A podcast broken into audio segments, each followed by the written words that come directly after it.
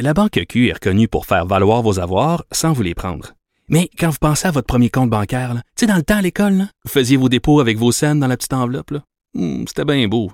Mais avec le temps, ce vieux compte-là vous a coûté des milliers de dollars en frais, puis vous ne faites pas une scène d'intérêt. Avec la Banque Q, vous obtenez des intérêts élevés et aucun frais sur vos services bancaires courants. Autrement dit, ça fait pas mal plus de scènes dans votre enveloppe, ça. Banque Q, faites valoir vos avoirs. Visitez banqueq.ca pour en savoir plus. Cube Radio. Radio. Cube, Cube, Radio. Le retour de Mario Dumont. Deux heures d'info. De 15 à 17. Il provoque et remet en question. Il démystifie le vrai du faux.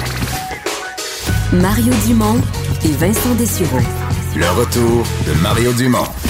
Bon après-midi, bienvenue dans le retour euh, pour encore euh, fait deux éditions sans Mario Dumont qui sera de retour lundi. Je vous le rappelle, c'est Vincent Deschoureau qui est là euh, pour, pour toute l'émission et comme c'est- le rythme des nouvelles depuis lundi, c'est-à-dire que ça se bouscule constamment et aujourd'hui, ben, mais pas en reste parce qu'il y a eu des développements majeurs dans l'histoire, enfin une histoire qui sera, faut dire, marquante même pour l'histoire du Canada.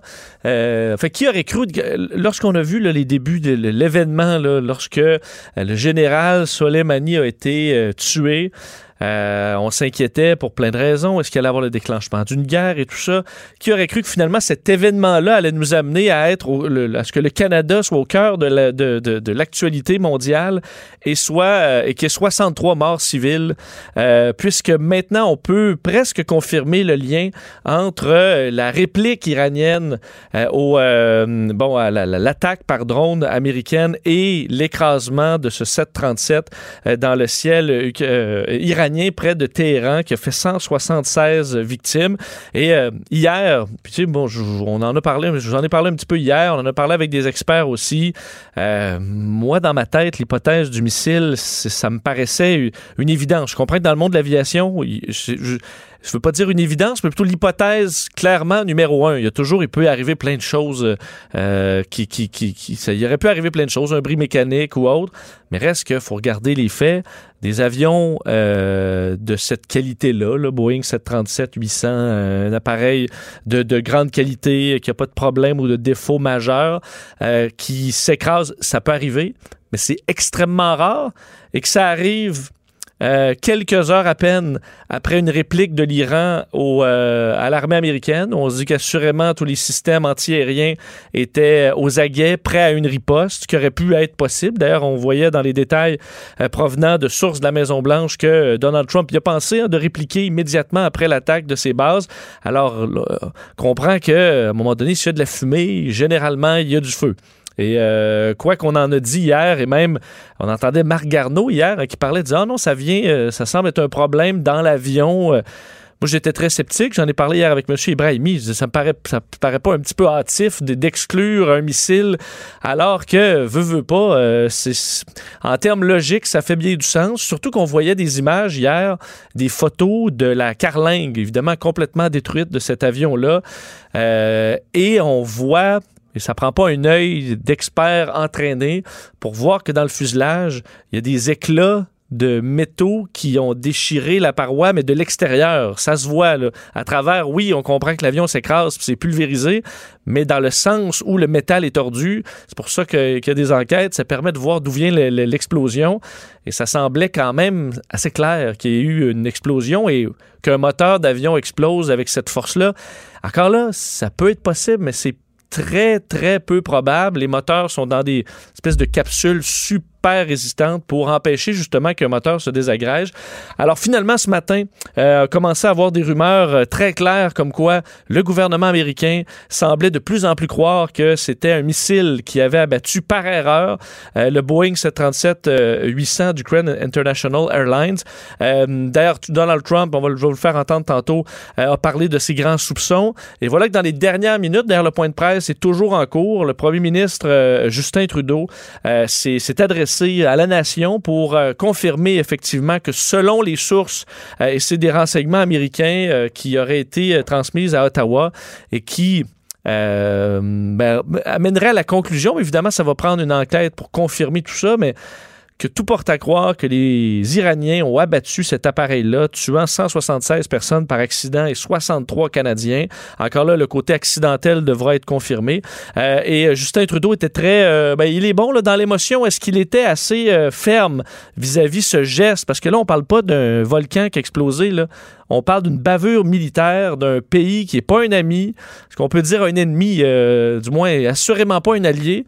Alors, une bavure militaire euh, catastrophique qui a enlevé la vie à plus de 60 Canadiens et 176 personnes au total.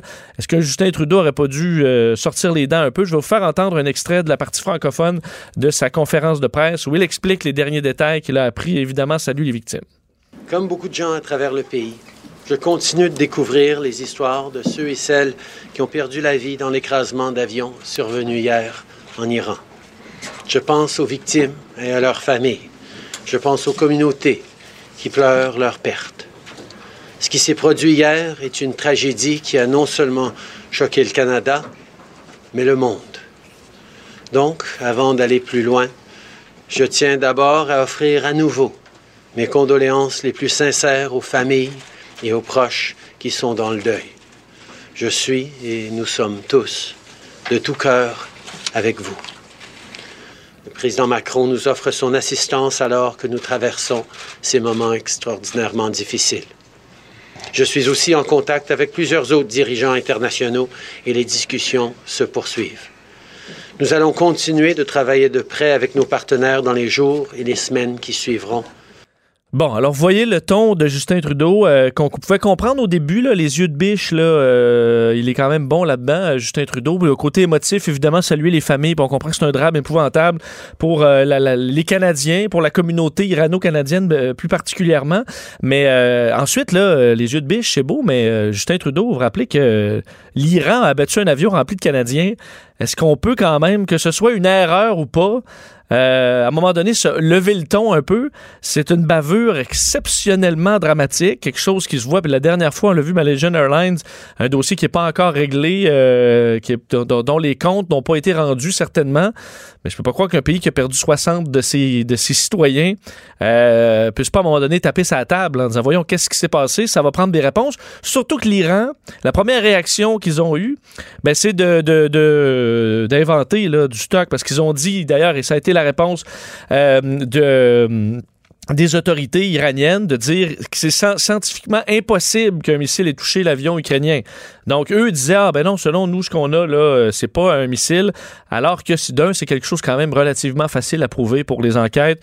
Euh, il y a des résidus d'explosifs sur des débris, alors tu fais des tests, à mon avis, euh, c'est pas quelque chose qui prend beaucoup de temps. Il y a des débris de missiles aussi. Il y a la façon dont, je vous disais, le métal est tordu. Donc, on comprend que l'Iran a voulu contrôler un peu le, le, message et probablement mal mensonge pur et dur. Alors déjà, qu'ils ont fait une bavure qui a tué énormément de Canadiens, ils nous ont menti, euh, très fort probablement, et ça, ça suffit pas euh, pour que Justin Trudeau se choque un peu. L'autre, au-delà de Justin Trudeau, euh, évidemment, on se retrouve avec une situation géopolitique extrêmement complexe.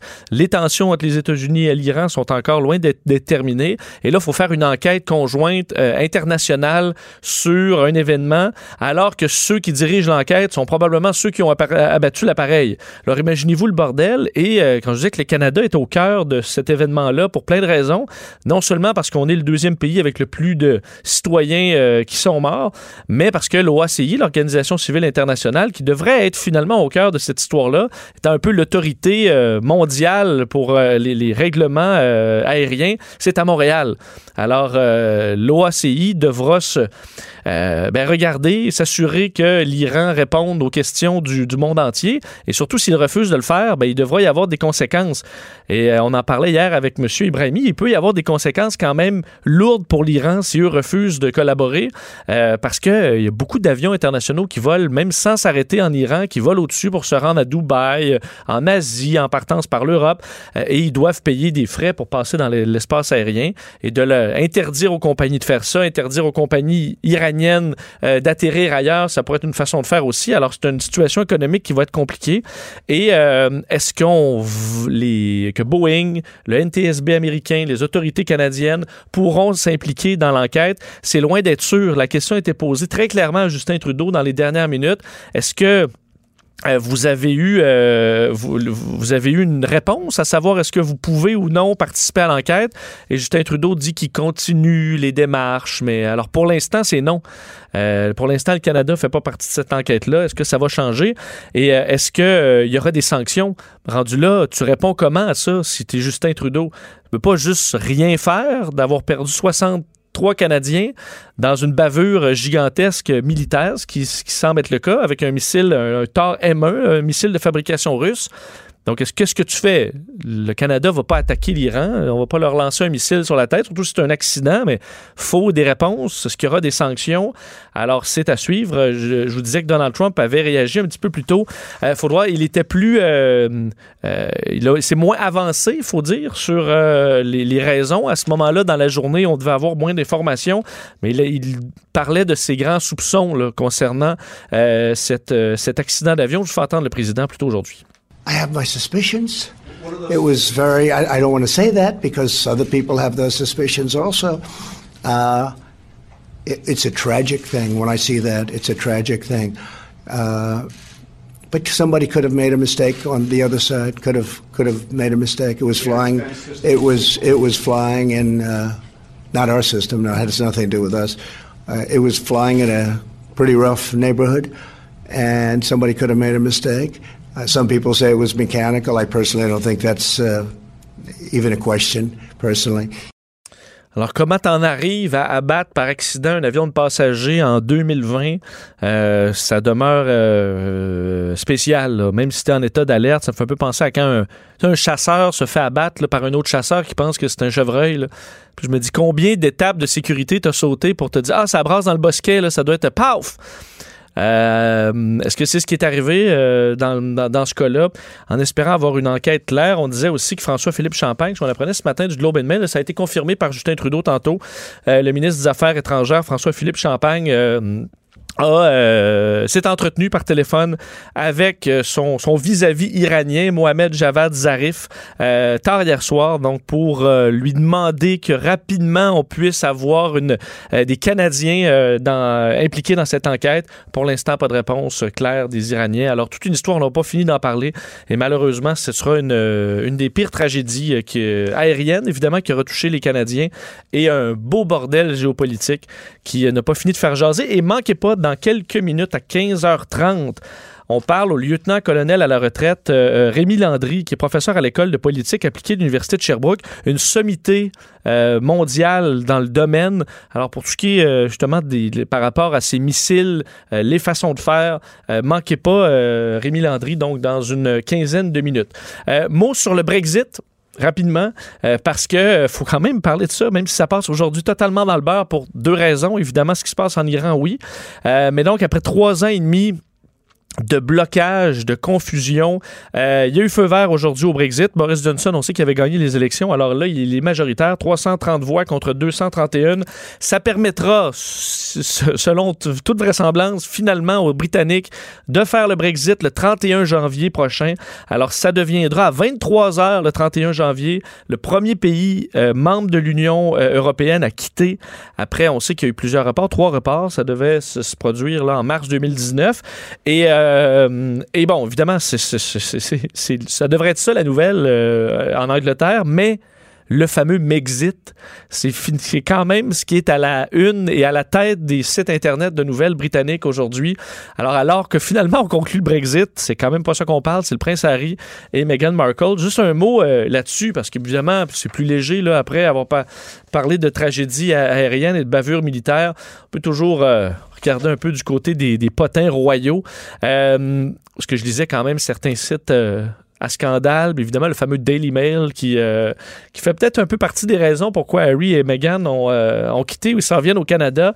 Ça veut dire qu'aujourd'hui, selon, selon leurs informations, la reine, le prince Charles, le prince William et le prince Harry ont, ont eu une partie de la journée été en, en appel conférence au, pour, pour pouvoir parler de la suite des choses.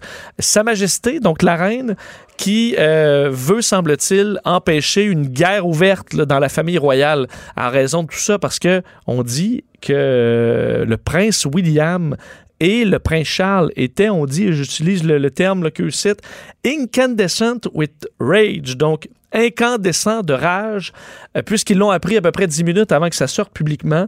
Euh, la reine, même, et sans s'occuper de ce que la reine leur avait demandé, ce qui était d'attendre un peu.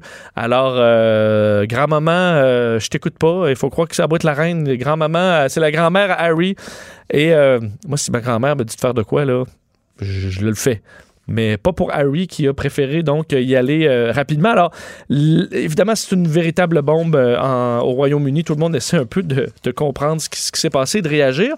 Et euh, la réaction des plus virulentes était celle de Piers Morgan. Encore là, ça fait plus sourire qu'autre chose. Là, je vous le rappelle, on est dans le potin pas mal.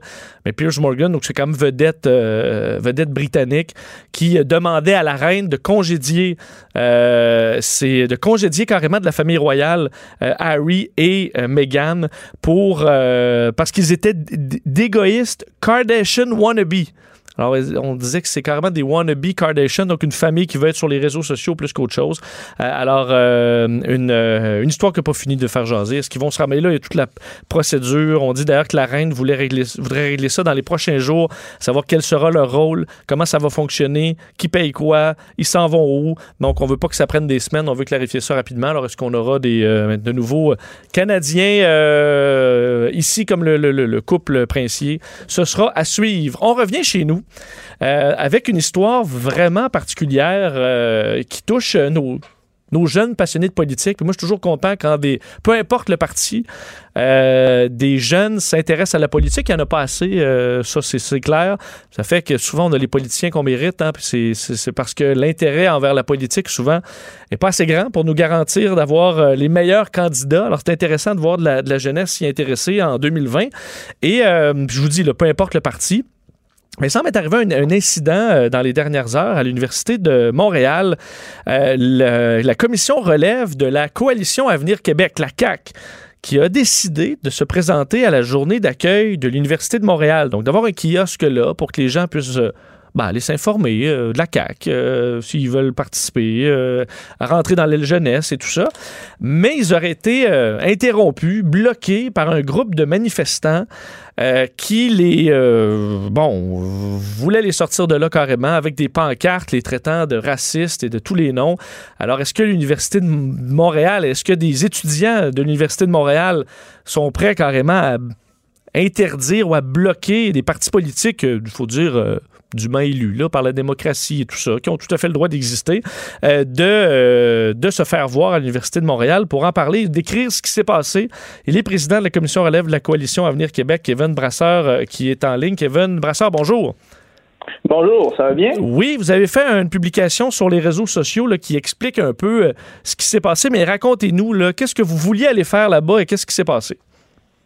Oui, en fait, dans le fond, comme dans plusieurs universités, on a une association euh, des jeunes de la CAC euh, qui était dûment accréditée par l'université. Et euh, comme l'ensemble des, autres partis politiques, nous avions un kiosque à journée d'accueil. Donc, c'est vraiment pour parler de nos idées, parler de, nos activités. Donc, c'est évidemment, ce sera toujours dans un climat très positif. Puis, comme vous l'avez dit, c'est toujours très difficile d'aller d'inciter les jeunes à s'impliquer en politique. Donc, évidemment, euh, ce genre d'occasion, d'opportunité, euh, ça nous aide vraiment à connecter avec euh, avec les étudiants, de faire en sorte qu'on puisse communiquer notre message. Puis, justement, que la, manifestation commence, il y a beaucoup d'étudiants qui viennent à la kiosque pour prendre des informations sur sur la CAC et même pour donner leurs coordonnées pour s'inviter avec nous. Donc, évidemment, c'est ce genre d'activité-là qu'on fait à travers Québec et aujourd'hui à l'Université de Montréal. OK. Et là, qu'est-ce qui s'est passé? Parce que vous dites, bon, on va aller là, on va s'asseoir, ça va bien aller, on va rencontrer les gens qui veulent bien euh, nous rencontrer. Quoique, effectivement, à l'Université de Montréal, vous devez bien vous douter qu'il n'y avait pas seulement des, alliés là-bas. Qu'est-ce qui s'est passé? Donc, c'est ça. Donc, euh, l'activité se déroulait évidemment très bien. Euh, puis, à un certain moment, un, groupe d'individus sont, sont, arrivés devant, devant le, kiosque avec des pancartes disant fuck la CAQ, des, des, slogans, disons, euh, douteux. Euh, puis se sont mis à, scander des, euh, slogans comme quoi que les jeunes de la CAQ qui étaient présents étaient des, xénophobes et, tout ça. Puis évidemment, ben nous, parmi les, les, bénévoles qui étaient présents, c'était beaucoup des, jeunes qui en étaient à leurs premières implications avec avec la CAC. Donc nous, évidemment, on déplore ça. C'est des, des, jeunes qui sont bénévoles, qui sont là pour partager leurs idées et qui se sont fait, on va dire, insulter sur la voie publique. Euh, puis euh, lorsqu'il a lorsqu'il a été le, temps de, de, parler avec les, les manifestants, de dire euh, comme quoi qu'on trouvait ça déplorable comme activité, comme quoi qui brimait notre liberté d'expression, le groupe de manifestants a dit comme quoi que nous ne devrions pas avoir de liberté d'expression, étant donné qu'on est des hommes blancs, xénophobes et évidemment dans les insultes du genre. Euh, l'accès a été bloqué à notre kiosque. Les étudiants ne pouvaient plus euh, euh, venir communiquer avec les, membres qui étaient présents de, la Coalition Québec. puis finalement, même quand l'Université de Montréal a essayé d'intervenir, de faire en sorte que les gens puissent aller s'exprimer ailleurs, parce qu'évidemment, c'est pas de, censurer ils ont, ils ont un droit de manifestation, mais nous, on a un droit aussi de pouvoir communiquer avec les étudiants. Euh, évidemment, les manifestants ont, refusé de se retirer des lieux, donc euh, euh, l'activité n'a pas pu se, faire comme on le souhaitait, évidemment. OK, mais donc là, la réaction à l'université, il y a des, des gardes de sécurité. Je suppose quelle a été la, tentative d'intervention? Eh bien, que ce qui m'a été rapporté, c'est que un responsable de l'Université de Montréal, qui était responsable de la journée d'accueil, c'est pas nécessairement quelqu'un de la sécurité, est allé voir les individus en question, euh, a, demandé à ce que ces, gens-là euh, puissent euh, aller manifester ailleurs, donc laisser la voie libre pour, notre kiosque, et même leur informer comme quoi que s'ils si, le désiraient, c'était possible d'avoir un kiosque l'année prochaine pour exprimer leur opinion, mais qu'évidemment, le, le, genre de discours fuck la CAQ n'était pas un critère d'admissibilité euh, de l'université. Donc, évidemment, l'université, on est très satisfait de la façon dont ils ont réagi. Évidemment, on ne peut pas contraindre personne euh, par la force. Euh, les manifestants sont restés malheureusement tout au long de l'activité devant notre kiosque, qui nous a empêché de, communiquer avec les étudiants. Et ça, on comprend que c'est ça qui vous choque le plus, parce que qu'ils soient, encore là, c'est une question de liberté d'expression, qu'ils soient tout près avec une pancarte fuck la CAQ, peu importe, ils sont, ils sont là, ils font. Mais c'est qu'ils empêchaient carrément votre événement d'avoir lieu. Là. Oui, tout à fait. Puis en même temps, ça rendait non seulement les gens euh, qui passaient mal à l'aise, mais aussi euh, nos membres qui étaient derrière le kiosque. Donc, euh, il y a même un, de nos militants qui en était à sa deuxième présence avec nous, qui, à force de se faire insulter publiquement, a décidé non, je vais pas signer pour ça, puis qui est, qui est parti. Donc, déjà, comme on le dit, c'est difficile de faire en sorte que les jeunes s'impliquent politiquement. Euh, mais qui là et, qui subissent euh, ce genre d'activité-là. Moi, moi, en tant que président de la jeunesse, je me dois de dénoncer ça. Est-ce que c'est quelque chose que vous aviez déjà vécu auparavant euh, dans d'autres institutions? Est-ce que vous avez vécu de l'intimidation ou justement des tentatives comme ça de bloquer votre message ailleurs? Jamais à ce point-là, mais évidemment, c'est un phénomène qui est répandu dans plusieurs universités et lieux publics en Amérique du Nord. Euh, puis justement, l'été dernier, à notre congrès de, notre congrès de, la relève, on avait reçu Mathieu Bob Côté qui était venu nous parler de la liberté d'expression. Euh, lui-même, c'est un conférencier qui s'est fait euh, bloquer des conférences à, je pense à l'UCAM et à Montréal. Donc, évidemment, lui a, subi ça de, son côté. Puis nous, on avait adopté une proposition voulant que la relève de la Coalition Unir Québec fasse beaucoup plus d'actions pour promouvoir la liberté d'expression sur les campus. Donc, évidemment, ce qui s'est passé aujourd'hui vient, euh, vient euh, complètement euh, attaquer cette liberté. Vous parliez dans votre, dans votre publication de, manifestants se réclamant de Québec solidaire. Est-ce que ça, vous, vous gardez votre point? Est-ce que vous avez remarqué ou si les gens se sont identifiés comme étant de telle ou telle allégeance politique?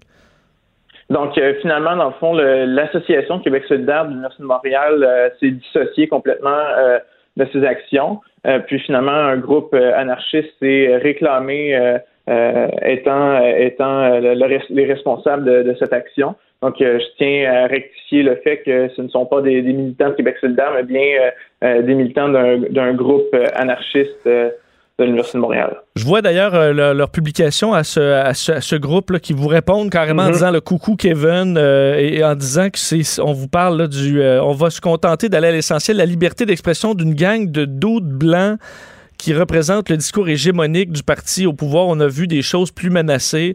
Euh, puis là, ils finissent en disant mange mon pet. Là. Alors, est-ce que euh, est-ce que ça vous impressionne cette, cette réponse de anarcho euh, faecum? Non, évidemment, ça ne nous impressionne pas. Nous, euh, ce qu'on ce qu'on veut, c'est que les étudiants qui, euh, peu importe leur idéologie, puissent l'exprimer dans, nos campus québécois. Donc, euh, c'est nos institutions académiques, c'est des environnements où on devrait euh, exprimer le savoir, mais aussi pouvoir s'exprimer euh, librement. Donc, moi, je trouve ça extrêmement déplorable. puis ça, peu importe l'organisation et leurs, idées, c'est juste inacceptable. Et euh, ce que je cherche, la, la, la, Coalition Avenir Québec, c'est pas un parti interdit au, au pays, c'est le, le parti au pouvoir au Québec, là, donc dûment élu. Exactement, par une par un, une majorité de, la population aussi qui, qui approuve plusieurs de, nos idées. Donc, euh, nous, évidemment, on se retrouve un peu abasourdis dans ce, ce genre de situation-là. Puis, je tiens à répéter qu'évidemment, c'est un, un, groupe d'individus qui est très minime euh, par rapport euh, à la population étudiante. Mais pensez-vous quand même que l'université de, devrait en faire plus pour vous protéger, rendu là, aurait dû vous défendre davantage, s'assurer de l'étasser euh, et que vous puissiez faire votre travail? Est-ce qu'ils ont euh, été trop, ils ont voulu faire trop attention? Bien, évidemment, c'est sûr qu'on on se serait attendu à ce que l'université prenne des mesures afin de libérer la voie. Euh, par contre, on est on est content que l'université puisse euh, intervenir, pu demander à ce que les, euh, manifestants cessent de crier, euh, laissent un, un, petit peu d'espace, mais évidemment c'est insuffisant. Nous, notre euh, notre activité était gâchée, littéralement. Est-ce que vous allez reprendre ça ou pour vous, l'Université de Montréal, vous allez vous allez éviter ce secteur-là pour un bout? On, on va y retourner, puis on va retourner dans n'importe quelle université cégep qui va qui vont nous accepter. Euh, je crois que dans ce genre de situation-là, il faut se tenir debout. Il faut euh, avoir le courage de nos idées. Puis évidemment, peut-être que certains de nos militants qui ont vécu euh, la situation ne voudront pas revenir. Euh, puis on, on, peut comprendre, mais jamais en tant qu'organisation, on va reculer euh, au fait de, de rencontrer euh, des étudiants qui, pour, la, pour une grande majorité, sont intéressés, peu importe leurs idées, à, à, avoir un débat d'idées dans leur campus. Donc, euh, nous, évidemment, on ne va pas reculer euh, devant ce, ce genre de situation-là. Effectivement, vous encouragerez vos membres à ce que l'intimidation euh, dans toutes les couches de la société, tous les partis politiques, on essaie de, se débarrasser de ça. Alors laissez-vous pas euh, abattre en espérant que vous puissiez faire votre travail dans le futur. Euh, Kevin Brasseur, merci beaucoup. Merci beaucoup. Au revoir, Kevin euh, Brasseur, président de la commission relève de la coalition Avenir Québec, alors qu'ils se sont fait euh, intimider, insulter, bloquer la voie à l'Université de Montréal par euh, des anarchistes. Euh, donc, est-ce qu'on est bon vraiment surpris que ça puisse arriver? Pas vraiment. Mais je vous lisais là, la réponse de, de cette organisation-là qui termine en disant aux gens qui critiquent le manque d'érudition des pancartes, parce que ça disait fuck la CAQ et tout ça, là, d'autres dont, dont, je vous évite les, la nomenclature, il répond manger mon pet. Alors, euh, l'Université de Montréal, euh, hein, le meilleur euh, comme le pire, c'est ce qu'on peut dire. On revient euh, et dans quelques minutes avec un des experts internationaux sur la situation, ben, en fait, sur ce qui se passe avec l'Iran qui aurait abattu par erreur finalement ce Boeing 737 près de Téhéran. La Banque Q est reconnue pour faire valoir vos avoirs sans vous les prendre. Mais quand vous pensez à votre premier compte bancaire, tu sais, dans le temps à l'école, vous faisiez vos dépôts avec vos scènes dans la petite enveloppe. Là. Hmm, c'était bien beau. Mais avec le temps, ce vieux compte-là vous a coûté des milliers de dollars en frais, puis vous ne faites pas une scène d'intérêt. Avec la banque Q, vous obtenez des intérêts élevés et aucun frais sur vos services bancaires courants. Autrement dit, ça fait pas mal plus de scènes dans votre enveloppe, ça. Banque Q, faites valoir vos avoirs. Visitez banqueq.ca pour en savoir plus. Le retour de Mario Dumont, l'analyste politique le plus connu au Québec. Cube Radio. Cube Radio. Autrement dit. Dans quelques minutes, on devrait parler à un expert sur la question euh, de bon, géopolitique mondiale et militaire avec ce qui s'est passé concernant cet, euh, cet avion euh, abattu en Iran qui a fait 63 morts chez les Canadiens. Et vous dire, ben, dans les nouveautés, si vous avez entendu le début de l'émission, on vous l'a dit, ça semble se confirmer comme quoi c'est effectivement un missile qui aurait abattu cet avion. C'est du moins ce que Justin Trudeau croit. une enquête approfondie, c'est ce qu'on souhaite, devrait le, le prouver. geste accidentel, selon ce qu'on peut encore là soupçonner. Euh, c'est ce qui ferait plus de sens aussi qu'on ait voulu abattre cet avion-là ferait aucun sens euh, d'un point de vue logique. Et euh, dans les images, parce que quelques heures après l'événement, certaines images ont circulé sur les réseaux sociaux, dont une vidéo de ce qui semblait être l'avion, ce qui s'est confirmé finalement être l'avion en flamme en train de, de, tomber du ciel carrément avant de se détruire au sol. Et une autre vidéo par la suite qui est devenue virale et qu'on était en attente de voir si, si ça se confirmait. Les gens du New York Times ont vérifié pour l'authenticité de cette vidéo-là pour confirmer effectivement que c'était bel et bien des images euh, d'un avion euh, près de Téhéran au même moment. Alors, tout porte à croire que c'est cet appareil-là frappé par un missile. On voit carrément l'explosion. Explosion pas nécessairement immense, mais euh, assez importante pour endommager très gravement l'appareil qui ensuite prend feu. On voit l'avion qui essaie de euh, pour revenir à l'aéroport et ensuite l'avion qui va piquer tout simplement vers, euh, vers le sol. Ce qui explique encore là pourquoi on n'a pas une nouvelle des pilotes. Parce que les pilotes, évidemment, euh, c'est tellement soudain et rapide. Tous les, tout le tableau de bord s'illumine. Alors, avant qu'on communique avec la tour de contrôle, faut piloter l'avion et comprendre ce qui se passe, alors ce qui était visiblement pas le cas. Alors, tout, évidemment, à la fois maintenant, les images concordent, les informations des Américains, les vérifications des Canadiens, tout porte à croire que c'est effectivement une bavure militaire monstrueuse qui aura donc euh, coûté la vie à 176 civils. Alors, c'est la, une, tragédie euh, inattendue hein, dans ce conflit entre les États-Unis et euh, l'Iran, des dommages collatéraux, si on peut dire. Alors, une enquête qui est demandée là-dedans. On y reviendra dans quelques instants parce que Évidemment, on parlait de, compagnies aériennes qui évitent euh, le, secteur Air Canada. Ah, on a notre invité. Euh, je vais revenir sur, les voyages tantôt parce qu'on a plus urgent à discuter. Euh, cet avion, donc, et je vous disais, un des euh, une des, pires, tragédies aériennes qui touchent le Canada depuis plusieurs années, 63 morts. Justin Trudeau qui semblait très ébranlé euh, tantôt lors de sa conférence euh, de presse, disant que les Iraniens, pour l'instant, n'ont pas confirmé qu'ils allaient laisser le Canada faire partie de cette enquête. C'est du moins ce que le Canada demande. Alors, est-ce qu'on aura finalement des réponses sur cette, cette histoire? Parce que, je vous rappelle, c'est un beau un beau bordel géopolitique. Le pays qui s'occupe de l'enquête et le pays qui a possiblement abattu l'appareil. Euh, avec des intérêts américains dans lesquels il y a des tensions très fortes. L'avion est un avion euh, bâti par Boeing, une compagnie américaine. Les, euh, décès ben, proviennent entre autres de l'Ukraine et du, Canada et d'ailleurs. Alors, énormément d'intérêts partout à faire partie de cette enquête-là. Et ceux qui ont assurément le moins le goût de, de donner des réponses, ce sont ceux qui dirigent cette enquête, les Iraniens. Alors, vraiment, une situation très, très complexe. Et pour essayer d'y voir un peu plus clair, un expert euh, justement euh, au niveau euh, ben, au niveau de la justement géopolitique, politique appliquée au niveau militaire, lieutenant-colonel à la retraite et professeur de l'école de politique appliquée à l'université de Sherbrooke, Rémi Landry. Monsieur Landry, bonjour. Bonjour, Monsieur Dessureau. alors, je me trompe pas en parlant d'une situation qui est quand même d'une rare complexité vu les enjeux à la fois militaires, à la fois politiques de plusieurs pays qui, ont, qui sont loin d'avoir les mêmes intérêts. Vous avez tout à fait raison. C'est c'est un méchant bourbier, comme vous dites. Et là, euh, Qu'est-ce qu'on peut comprendre de. Euh, évidemment, on n'a pas tous les, tous les éléments, euh, mais selon, selon votre expertise, qu'est-ce qu'on peut comprendre qui, qui, est arrivé? évidemment, cet ben avion-là a décollé dans un moment qui était particulièrement tendu pour les Iraniens.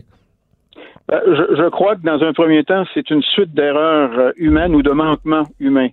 Il faut réaliser que quelques heures auparavant, l'Iran avait lancé une attaque euh, de 22 missiles sur certaines bases américaines euh, en Irak. Donc, ces derniers s'attendaient d'avoir une réplique probablement, sûrement aérienne. Donc,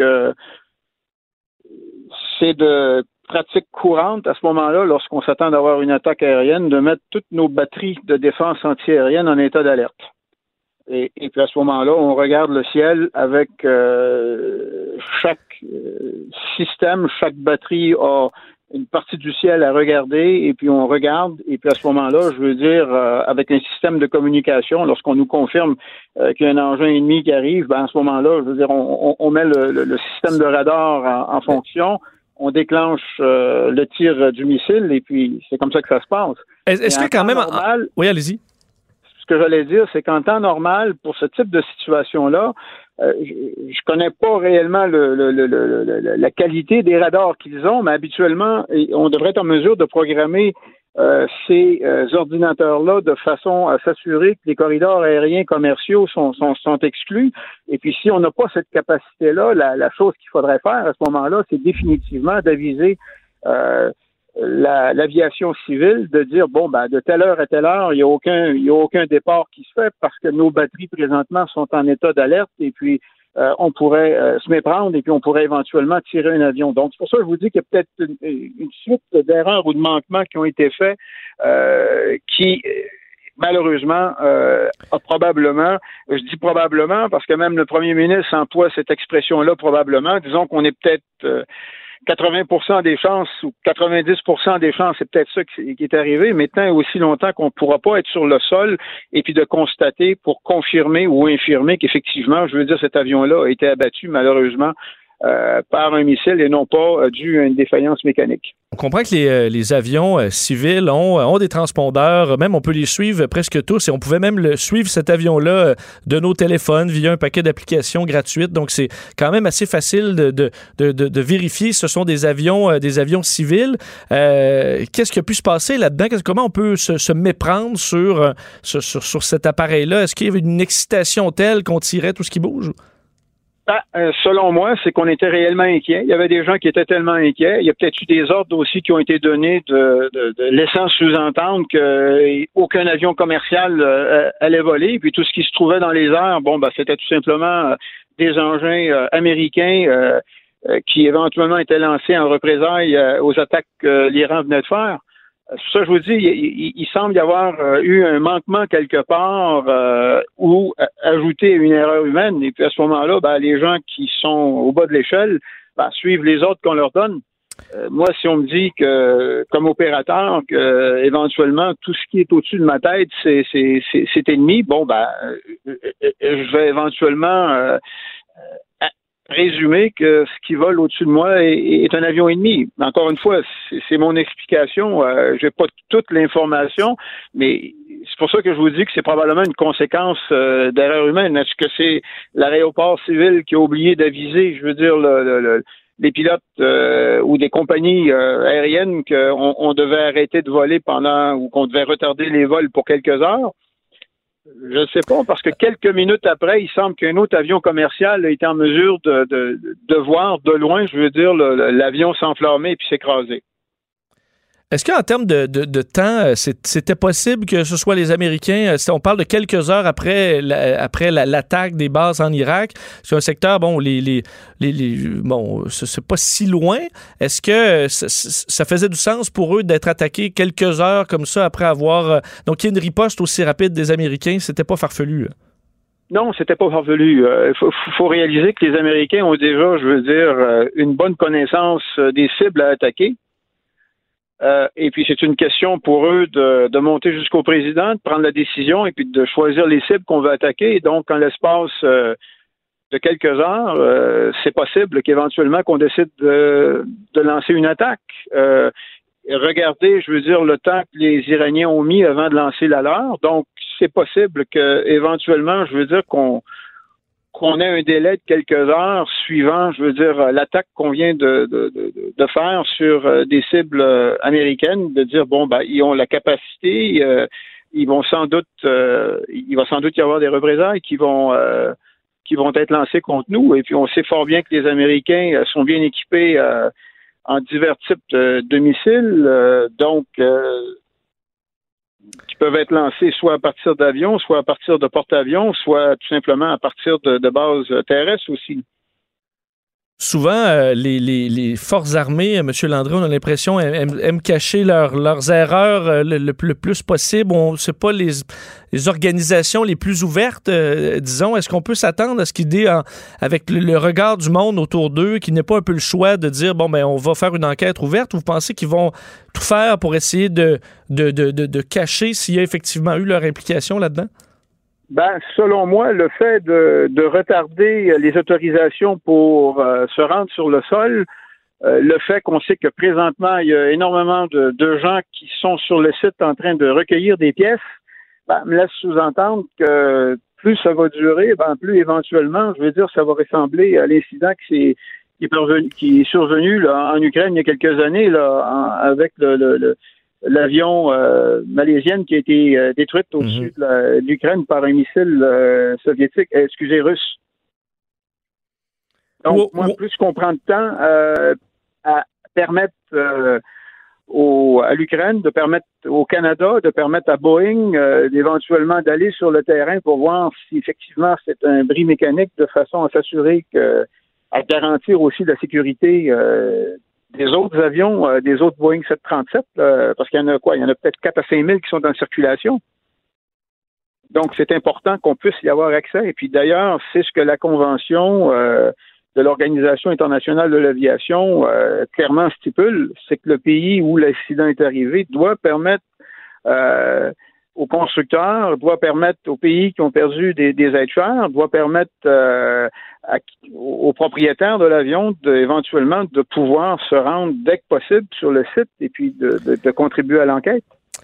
En terminant, est-ce que, parce que dans une, escalade là, militaire, les choses sont assez claires, quelqu'un tire sur un, l'autre réplique ou pas, et là, chacun, se, bon, on décide si on escalade ou on désescalade, c'est un peu ce qu'on a vu.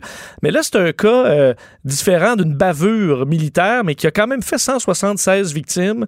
Euh, est-ce que ça peut devenir euh, bon, un cas pour une, réplique carrément militaire de, des États-Unis ou, ou d'autres, ou de l'OTAN, ou ça devrait être une réplique au niveau de sanctions économiques, ou carrément on les on met pas de sanctions, puis on va essayer d'avoir une enquête comme on peut et on en reste là. Euh, comment on peut répliquer à ça? Dans un premier temps, je dirais que le fait de, de contre-attaquer ou de répliquer euh, militairement, je ne crois pas que ça l'aiderait éventuellement les choses. Je pense que ce qu'il faut chercher à comprendre, qu'est-ce qui s'est passé. Et puis oui, malheureusement, euh, je sais que c'est pas une, une raison à donner aux familles qui ont perdu des proches, mais malheureusement, l'erreur humaine arrive. Et puis il y a des responsables à ce moment-là. Et puis ces responsables-là devraient éventuellement, si c'est de la négligence, faire face à des procédures euh, euh, disciplinaires, euh, même être accusés criminellement de, de- négligence. et puis éventuellement, ben, ces gens-là auront droit d'avoir une réparation.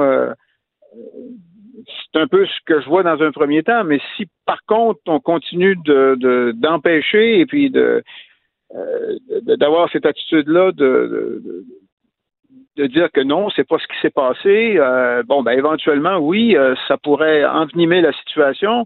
Euh, il pourrait y avoir aussi des, des, des retombées euh, économiques en ce qui concerne euh, le côté aérien, étant donné que c'est une convention qui existe que euh, l'Iran a signé euh, en 1950, donc ils sont obligés, même si on sait qu'il n'y a pas de, de, de- relation actuellement euh, diplomatique entre le Canada et l'Iran, il y a tout de même cette convention-là de l'aviation euh, internationale qui oblige euh, euh, les pays à, à respecter. Donc, est-ce que éventuellement l'organisation internationale de l'aviation pourrait éventuellement arriver à certaines conclusions, sans doute. Mais définitivement, euh, toute cette situation-là, depuis le début, euh, semble prendre des tournures qui, euh, pour lesquelles on on n'avait pas anticipé. et puis même, j'entendais dire des gens que peut-être même, je veux dire, le tout pourrait peut-être être lié à, l'action uni- unilatérale que les États-Unis ont prise contre l'Iran en, en éliminant le, le, général manies. Soleimani, c'est ça. Donc, euh, parce que n'eût été de ça, probablement, je veux dire que ces batteries-là n'auraient pas été en, en état d'alerte, euh, et puis probablement que les Iraniens n'auraient pas tiré les missiles euh, comme ils ont fait il y a quelques jours. Alors, situation euh, qui n'a pas fini de couler, faire couler de l'encre, assurément. On va suivre ça de près. Rémi Landry, lieutenant-colonel à la retraite, professeur euh, de l'école politique appliquée de l'Université de Sherbrooke. Merci infiniment. La Banque Q est reconnue pour faire valoir vos avoirs sans vous les prendre. Mais quand vous pensez à votre premier compte bancaire, tu sais, dans le temps à l'école, vous faisiez vos dépôts avec vos scènes dans la petite enveloppe. Hmm, C'était bien beau. Mais avec le temps, ce vieux compte-là vous a coûté des milliers de dollars en frais, puis vous ne faites pas une scène d'intérêt. Avec la Banque Q, vous obtenez des intérêts élevés et aucun frais sur vos services bancaires courants. Autrement dit, ça fait pas mal plus de scènes dans votre enveloppe, ça. Banque Q. Faites valoir vos avoirs. Visitez banqueq.ca pour en savoir plus. Le retour de Mario Dumont. Parce qu'il ne prend rien à la légère. Il ne pèse jamais ses mots. Cube Radio. On est de retour. On va parler de nouvelles culturelles. Bonjour Vanessa. Salut Vincent, comment, ça va Ça va aujourd'hui? bien, toi? Toujours très bien. Euh, ça va faire du bien de parler euh, plus léger? Oui, oui, avec Ben, tout ça ce qui dépend. se passe là, dans l'actualité, euh, quand même, on a comme pas de répit. Hein? Oui. Un gros euh, retour de fête euh, assez mouvementé là, au niveau des nouvelles dramatiques. Mais ça dépend pour certains. C'est ça la nouvelle la plus dramatique, c'est le Mexit. Oui, effectivement. Hein? Écoute, ils avaient même pas prévenu la reine, Vincent. Mais Quel ça, scandale! Mais moi, c'est surtout, t'as pas prévenu grand-maman. Moi, c'est ça le lien. C'est parce que moi, c'est pas la reine t'a demandé Ni de. papa, ni papa. Le prince Charles non Ouais, plus. mais tu sais, papa, tu dis. euh, On s'en fout tu- parce que c'est Charles, c'est ça? Non, non, mais c'est que tu sais, tu peux être un peu en. Mais grand-maman te demande. Attends un peu, là. Oui, oui, Attends vraiment. un peu, puis tu. Écoute, Écoute, mais tout ça nous a donné le droit à un savoureux jeu de mots, soit le Mexit. Oui. Parce que la presse britannique, vous le savez, là, vous avez suivi l'actualité au cours des dernières heures, euh, le prince Harry et son épouse Meghan Markle qui avaient choisi de prendre leur distance de la famille royale, euh, de se mettre un peu en retrait de la monarchie et de passer une partie de leur année euh, en Amérique du Nord. Donc vraiment de délaisser progressivement leurs fonctions et de renoncer aussi à l'espèce de dot qu'on pourrait dire. La dot, La dot royale auquel ils ont droit et de devenir autonomes, donc euh, financièrement parlant, eh bien, c'est un- une véritable onde de choc qu'il y a là, en ce moment là, du côté du Royaume-Uni. Euh, la presse à scandale est déchaînée. On, on accuse en fait Ma- Meghan d'être derrière la décision, donc ça serait pas Oui. le prince Harry là, qui serait en train d'exercer son libre arbitre, il serait contrôlé, contrôlé par sa méchante, méchante Oui, femme, n'est-ce pas? Mais tu sais, quand même, c'est quand même fou là. C'est deux êtres, euh, c'est c'est des êtres humains. hein. Ils sont faits de chair et euh, ils peuvent faire ce qu'ils veulent.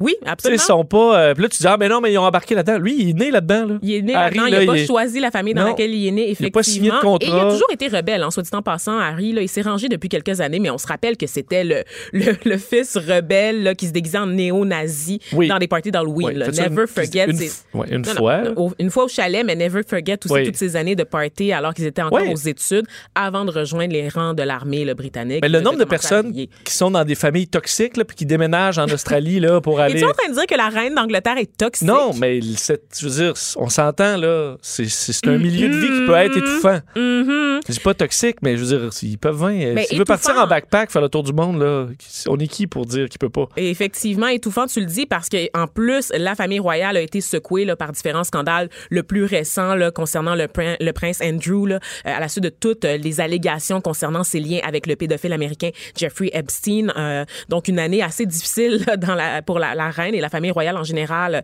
euh, celle de 2019. Il y a également le, le prince Philippe, le mari de la reine, qui a une santé fragile, qui a eu un accident euh, d'auto. Et en plus, cette semaine, comble du malheur, c'est la fête de Kate. Ben oui, puis Hein? là, Puis là, ils n'ont pas attendu avant de faire leur annonce. Franchement, franchement. Ça, Oui, là, mais- ça, vraiment, la presse à scandale n'en peut plus. là. Oui, c'est bon, de l'égoïsme pur. Titre les plus gros tableaux mais on s'entend que, que Kate, au-delà de sa très grande beauté, là, mais je veux dire, on, euh, elle va tout le- Je veux dire, il me semble qu'elle a. Mais c'est une roturière. C'est, pour ça qu'on l'aime. C'est parce que c'est une, une de nous autres. Ça pourrait être n'importe qui. Pas, je veux dire, il me semble, euh, on la voit pas, on l'oublie, là. Oui, on l'oublie. Ben, c'est parce que. euh, Elle puis William, c'est pour ça que tout le monde elles font comme neige au soleil aussi. Là. On voit presque plus. euh, Ah oui, ben, mais c'est ouais. juste que je veux dire, Kate, elle, me semble d'un désintérêt. J'ai un désintérêt euh, Ben, total pour Kate et William. Elle a là. un rôle ingrat parce qu'elle, elle est vraiment obligée Oui, oui. d'assumer le rôle très, très protocolaire de la femme effacée du futur roi d'Angleterre. Ben, avec là, qui tu vas souper, là? Avec Harry et, et Meghan ou avec William et Kate, là? Les vraies questions, hein, Ouais. cet après-midi. Euh, ben, évidemment, avec euh, Meghan et Harry. C'est ça. là, C'est ça. Ben, là, Pichette, 4 litres, puis... euh, il a toujours été plus cute en plus. Ben, pas t- Harry, pas toujours. Pas Ben toujours, non, c'est hey, vrai, Will-. William a eu quelques belles années avant de commencer la calvitie héritée de son père. Mais bref, euh, il y a aussi, euh, on dénonce aussi l'égoïsme euh, au niveau financier du couple parce que bon, ils nous ont promis des belles paroles en disant ah ouais, on va travailler, on va développer notre propre organisme de charité, on va se partir un petit truc on the side. Mais euh, la, la dotation royale à laquelle ils renoncent, c'est seulement 5% de leurs revenus en fait, parce que ces gens-là sont financés entre autres par la fortune personnelle du prince Charles, qui lui a pas renoncé à ses fonctions. Donc papa va être encore là pour délier la bourse, pour aider fiston.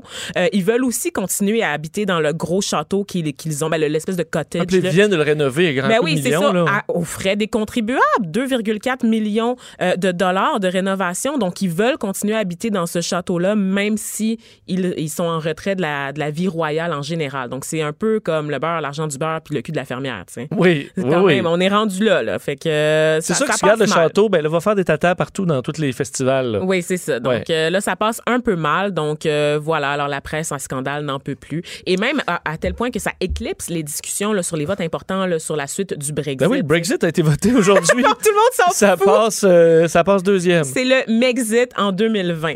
Bon. Euh, parlons, ben, un dossier qui nous. euh, ben, je suis d'accord, je pense qu'on va être d'accord. dossier qui nous intéresse beaucoup moins. Euh, la suite d'Avatar. Ben oui, c'est les grandes annonces là, du côté du cinéma américain en général. C'est la, la saison des remises de prix. Puis on annonce aussi des projets à venir pour l'année euh, à, suivre pour les prochains mois. Et c'est la suite d'Avatar 2 euh, qui est prévue pour 2020. Euh, on a eu la chance, ça dépend pour qui, De voir des voir les premières images qui ont été dévoilées là, pour la production au salon CES à Las Vegas. Et moi, je savais pas du tout qu'il y avait une suite qui était en chantier. Ben, ils ont mais- fait un parc. De, la, la seule réponse, ils ont fait un parc d'attractions. Euh, alors, ils vont le rentabiliser. Là. Les ben, films, tu vas en avoir. euh, Écoute, savoir quoi en faire. mais non, mais c'est exactement ça. Donc on sait, bon, on se rappelle là, pour les gens là, qui avaient quand même, il y a des fans de ce film-là parce qu'il a été populaire, il a fracassé énormément de records au box-office. Le premier film sorti en 2009 avait battu les, les records de recettes et d'entrée en salle, devançant un autre film célèbre, Vincent? Qui était Titanic. Yes! Ah. Et les deux films ont été réalisés par le Canadien James Cameron. Donc, euh, quand même, une petite, une petite fleur ici pour nous, patriotiques. Donc, euh, ce qu'on nous promet pour ce nouveau film, c'est d'explorer des nouveaux lieux mystérieux de la planète Pandora. Il y a très peu de détails qui ont filtré jusqu'à présent, euh, ne serait-ce que ces, ces images qu'on a vues et des images aussi euh, filmées sous l'eau par l'équipe de James Cameron un peu plus tôt, là, euh, en 2019. Et le film, bon, il devait sortir en 2020, mais finalement, ils ont décidé de le repousser euh, pour aller euh, plus en profondeur dans la technique et probablement éviter un- une saga à la Cats, n'est-ce pas? Ah, je- oui, oui, ça c'est Et, clair. et c'est ça, comme si c'était pas assez. En faisant le, le- le sujet, en préparant le sujet, j'ai appris qu'Avatar était comme une espèce de quatuor, je sais pas comment on dit, une, trilogie, mais quand il y a quatre films, OK? Euh, tel Marie-Pierre Morin, je n'ai qu'une seule question, mais pourquoi? Pourquoi quatre films d'Avatar? Ouais, ben c'est ça. C'est pour faire allé. du. euh, Jusqu'en de 2027, l'argent. Vincent, je vais avoir des enfants. Puis on va encore parler de cette affaire-là. Mm. Capable. Euh, Peux-tu rester là? Parce qu'on va, revenir. Je, je veux faire encore quelques nouvelles avec toi, mais il faut parler de sport tout de suite, Oh. quelques instants. Ah, ben on va aller voir tout de suite Jean-Philippe. Ben, je pensais qu'il y avait une. C'est, la, c'est, que, c'est le- c'est que Jean-Charles n'est pas là aujourd'hui. Oh. Il, est, euh, il est en petite pause forçant. On va aller rejoindre Jean-Philippe Bertrand. Salut Jean-Philippe. Salut mon ami Vince. Ça va bien? Très bien, toi? Euh, oui, tu remplaces Jean-Charles que tu as mis ton bummer. ton petit Ben, bummer écoute, noir. Je, vous- je vous réserve un, un stand pour l'émission un peu plus tard, mais effectivement, je devrais porter le- la pièce, euh, l'uniforme. Je t'ai démasqué. Tu m'as démasqué, ouais, effectivement. Je devrais effectivement porter, euh, un peu comme à, à l'école secondaire, là, on devait porter nos petits polos bleus et jaunes. Là. Ben oui, ça prend Ben, l'uniforme. euh, ben, pour animer Jean-Charles, ça prend le bomber noir. Alors, euh, il risque d'avoir un petit clin d'œil à notre ami Jean-Charles, effectivement, que je remplace un peu comme un lanceur de relève, là. Comme j'ai écrit tantôt sur Twitter, là, je, je m'attendais à manger de la gomme ballon dans l'enclos des releveurs. Je pensais pas partout avoir l'appel, mais finalement, c'est moi qui est sur la butte ce soir. Alors, ça va être euh, Toujours le fun. une belle émission. C'est Oh, ça, le toujours, fun. le, toujours le fun à faire. Et euh, on va parler, parce qu'il y a de la grande visite en ville quand même ce Exact. soir. Exact. Le meilleur joueur de la Ligue nationale de hockey, Connor McDavid, et, les euh, Oilers Edmonton qui sont de passage en ville. Et euh, il y a quoi, je pense, deux, euh, 21 233 places au Centre Bell. Là. Moi, j'ai l'impression qu'il y a à peu près 21 117 spectateurs qui vont être là pour le voir juste lui à l'œuvre. Euh, il en vaut le prix, le prix d'entrée. Et c'est drôle parce que hier, à l'émission de Jean-Charles, je, je parlais de cette nouvelle tendance chez les jeunes à, à apprécier des joueurs des, des autres équipes. C'est sûr que Connor McDavid, chez les jeunes, là, puis là, je parle des petits bouts du primaire, puis du secondaire, c'est sûr que tout le monde tripe sur Connor McDavid. Un Austin Matthews du côté de Toronto. Tu as sans doute entendu parler de, de l'histoire du jeune homme dans la région de Québec qui a demandé pour sa fête un, un gâteau des Maple Leafs. Oui. Puis, puis, puis la madame, la, la pâtissière s'est trompée de logo, puis a pris le logo des viandes Maple Leafs plutôt Oui. que, que le logo de l'équipe des Maple Leafs. Mais tu sais, ça te montre à quel point les, les choses changent et à quel point il semble avoir un certain désintérêt pour l'organisation du Canadien de Montréal. Si dans mon temps, tu m'avais dit, hey, ta mère va te faire un gâteau des Leafs, là, je me serais mis à pleurer à ma fête. Là. Jamais, jamais j'aurais accepté à ma fête un gâteau d'une autre couleur que le Canadien. C'était canadien ou nordique là, quand j'étais jeune. Ouais, ben, c'est ça, des Il n'y avait pas de exact. Toronto là. Il n'y a pas de Toronto, il n'y a pas d'Edmonton, il n'y avait pas de Boston. C'était, c'était l'équipe de, de, de ta ville. Et les choses changent. Euh, moi, dans- dans- maintenant, comme tu le sais, je suis papa, là, puis euh, je me prends dans mon quartier en, en poussette, puis il y a des petits gars qui jouent au hockey dans la rue. Fait que des fois, j'embarque j'embarque avec eux euh, 4-5 minutes, puis je prends un bâton, puis je joue avec eux. Puis l'autre fois, il me demande c'est qui, toi, ton club préféré dans la Ligue nationale de hockey? Bon, c'est qui mon club préféré? Ben, historiquement, ça a toujours été le Canadien. Moi, je je je n'ai Oui. jamais vraiment appris pour autre- un autre club que le Canadien. Fait que je leur ai dit ben, le Canadien, c'est évident. Ils ont fait Hein, le Canadien? Tu sais, avec, un, avec Ah du oui. dégoût, là, avec du dead. Hein, le Canadien le Moi, les nouveaux papas dans mon entourage, ils habillent leur bébé en Bruins. ah oui, bon, ben tu vois. Mais, mais écoute, c'est généralisé. Là. Au Québec, là, on, a de plus en plus de fans des Leafs de Toronto à cause d'un Mitch Marner, puis à cause d'un Austin Matthews. Puis là, on a, écoute, on a des fans des Oilers d'Edmonton. Moi, je suis convaincu dans les estrades ce soir, tu vas avoir un paquet de jeunes qui sont là pour voir leurs joueurs leurs joueurs préférés. Puis c'est plus des joueurs du Canadien. Là. Tu, tu connais-tu bien des jeunes qui sont fait faire récemment un chandail de Carey Price ou de Shea Weber ou, peut-être Brandon Gallagher, mais, mais ça te montre à quel point dans, dans, dans l'œil du public, dans l'œil des partisans et dans l'œil des jeunes, à quel point le Canadien est loin, loin, loin, loin, loin derrière de grands joueurs et de grandes organisations. L'an passé, on voyait quelques cas de Kanyemi, puis là, cette année, c'est plus tranquille. euh. Ouais, Euh, non. donc, Non. euh, que- quelle est ta, ta, ta prédiction pour euh, ce soir, Jean-Philippe? Est-ce qu'on Ben- en encaisse une huitième? Ben, moi, je serais pas surpris. Écoute, euh, euh, t'as le ben là, ils jouent plus ensemble. Ils, ils ont réparti le talent sur deux trios. Alors, Connor McDavid se retrouve sur le premier trio et euh, Leon Draisaitl sur le deuxième. Mais c'est c'est justement, c'est un dragon à deux têtes. Là, on va dire que tu mets le, le trio de Philippe Dano pour neutraliser euh, le trio de Connor McDavid. T'as un Moses de problème sur le deuxième trio, pareil, parce que là, tu seras pas capable de freiner Connor McDavid. Alors, moi, je prédis une, une huitième défaite de suite, une deuxième séquence de huit défaites, parce que rappelle-toi, c'est arrivé à la fin du mois de, du mois de novembre. Euh, J'étais d'ailleurs dans le vestiaire lundi quand Carey a dit que, ça va au-delà de la frustration.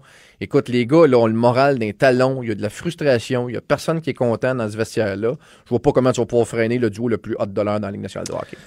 À suivre, ben, on va suivre à la fois le, le match, mais euh, évidemment ton émission à, 17h. Alors, on va, ça va être 17, intéressant de te voir avec ton, euh, ton kit. Un, un JC un peu plus longiforme aujourd'hui. Parfait, bon, on manque pas ça. Salut, à mon 17h, Jean-Philippe en remplacement de, de, de Jean-Charles. Bonne soirée. Salut, c'est Jean-Philippe Bertrand, donc, euh, qui sera des. euh, fait, qui est normalement des partants, mais remplace euh, JC aujourd'hui dans notre émission et euh, dans euh, la sienne, parce que c'est ça, ça. Mais jamais dans nos cœurs. Il y a de la place pour tous les deux. Oui. Voilà. Tu vois, c'est Jean-Charles, c'est dans son estomac qu'il y a présentement moins de place. Est-ce que tu étais obligé de divulguer cette information Juste en un peu, juste quelques bribes. Euh, Vanessa, je t'ai gardé là parce qu'il y a quand même deux, deux nouvelles euh, sur lesquelles je voulais revenir, Oui. entre autres. Illumi. Oui, absolument, qui a été un grand succès. Mais attends, avant, juste, Oui, vas-y. juste un dernière heure, on apprend que le musée Tussaud de Londres a retiré les statues de cire de Meghan Markle et Mais du prince ils les ont pas retirés. Ça me fait mourir de rire. Ils les ont éloignés Ils les ont du reste de la famille. Très, très loin. Isolés. Ils ne sont pas dans un cadre photo traditionnel. Dans la salle Il y a pas de Canada. place. Si tu prends un- une photo là, avec ton cellulaire, ils sont pas dans le cadre. Ils l'ont mis avec Michael Bublé puis euh, J'adore. un orignal empaillé. Oui, donc on revient ici, on revient au Québec, plus près de chez nous, le, le, le, le concept Illumi Féerie de lumière qui s'est conclu dimanche soir dernier là, sur une note assez positive. Plus de 500 000 visiteurs là, qui ont profité de ce parcours-là lumineux qui a été mis en place là, par l'équipe de derrière Cavalia, n'est-ce pas? C'était en place là, à Laval, donc une bonne occasion de sortir de l'île pour ceux euh, qui habitent dans la grande région métropolitaine. Et euh, ça se déroulait du 8 novembre 2019 au 5 janvier 2020. Et je dois dire, je suis complètement passée à côté. Je voulais y aller, Vincent, et je suis passé à côté. Bon. J'ai manqué. Je pensais que c'était jusqu'à la fin du mois de janvier, donc je suis très déçue. Et euh, mais mais je suis bien la seule à être déçue parce que les organisateurs, eux, de leur côté, ils s'attendaient à accueillir 250 000 personnes et là à 500 000, je veux dire, euh, ils ont doublé carrément leurs attentes.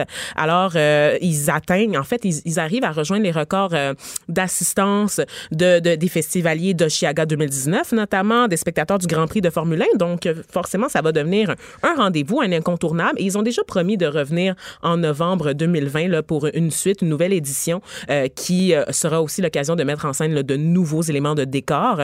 Euh, on sait aussi que 40 des visiteurs euh, de cette première édition venaient de l'extérieur de la grande région de Laval. On sait également qu'il y avait des touristes des États-Unis, de New York, Los Angeles, même Mexico, Londres, Paris, Milan, qui ont visité les installations. Donc, quand même, un franc succès.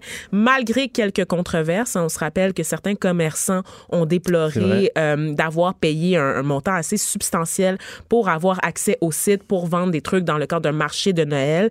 Et selon leur dire, la configuration là, des installations du circuit ne leur permet- permettait pas d'être mis en valeur. Donc souvent, les visiteurs passaient carrément à côté du village de Noël ou avaient plus l'énergie en fin de journée. Mettons que tu avec des enfants, tu veux juste rentrer à la maison, tu prendre ton chocolat chaud, tu veux pas faire là, commencer à magasiner, à faire du Non, non, ça. Donc, euh, de ce côté-là, on, bon, c'est ça, Mm. les commerçants. C'est le seul petit bémol, je te dirais, là, jusqu'à présent. Là, Ça pourrait être sur- amélioré. Sur cette aventure, quand même, qui semble couronnée de succès pour En- l'instant. En une minute, euh, euh, des nouvelles de Carnegie Hall où il y aura de la musique trad. Ben oui, si vous êtes de passage dans la grosse pomme là, aux alentours du 24 janvier prochain, vous pourriez euh, capter quelques rythmes Oh.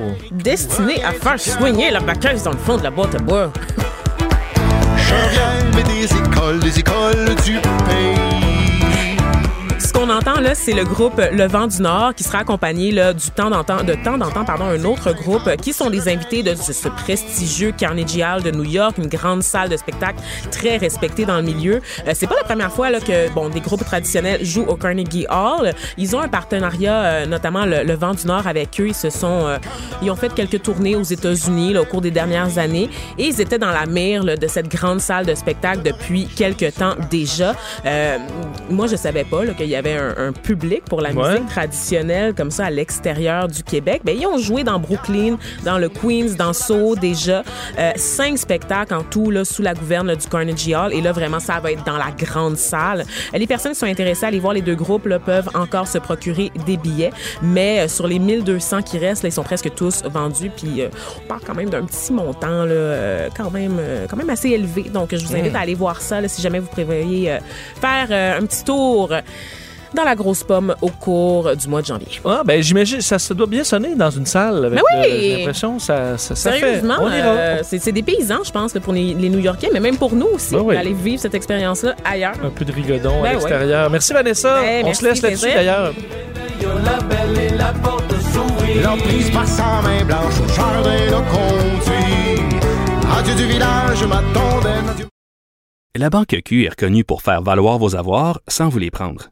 Mais quand vous pensez à votre premier compte bancaire, tu sais, dans le temps à l'école, vous faisiez vos dépôts avec vos scènes dans la petite enveloppe. Hmm, C'était bien beau. Mais avec le temps, à ce compte-là vous a coûté des milliers de dollars en frais, puis vous ne faites pas une scène d'intérêt. Avec la Banque Q, vous obtenez des intérêts élevés et aucun frais sur vos services bancaires courants. Autrement dit, ça fait pas mal plus de scènes dans votre enveloppe, ça. Banque Q. Faites valoir vos avoirs. Visitez banqueq.ca pour en savoir plus. Le retour de Mario Dumont. Joignez-vous à la discussion. Appelez ou textez 187 Cube Radio. 1877 827 2346.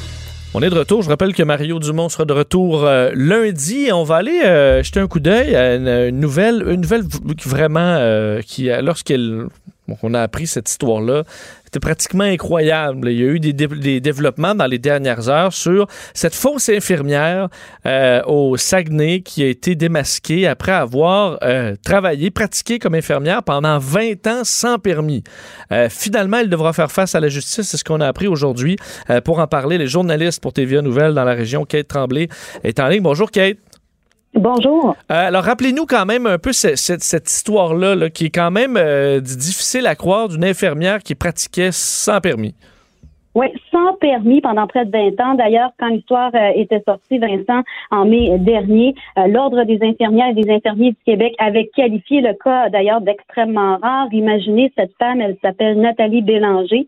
Elle est âgée de 50 ans aujourd'hui. Elle a réussi finalement à, s'infiltrer hein, dans le système euh, de santé en pratiquant le métier d'infirmière pendant 20 ans à l'hôpital de Jonquière, euh, particulièrement aussi au bloc opératoire, sans jamais imaginer se faire prendre. Et euh, ce qu'elle aurait fait finalement, c'est utiliser euh, le numéro hein, ou le permis, le numéro de permis d'une autre infirmière qui porte le même nom qu'elle et qui travaille elle aussi dans un établissement de santé du Saguenay-Lac-Saint-Jean. Euh, donc évidemment que ça avait fait énormément jaser. Même euh, les autorités de la santé avaient dit il y a quelques mois quand c'est sorti, écoutez, pour on pensait que nos systèmes euh, ne pouvaient pas laisser filtrer de cas comme celui-là. Eh bien, c'est arrivé. D'ailleurs, on nous avait dit qu'on avait fait des modifications hein, pour éviter que ça se reproduise.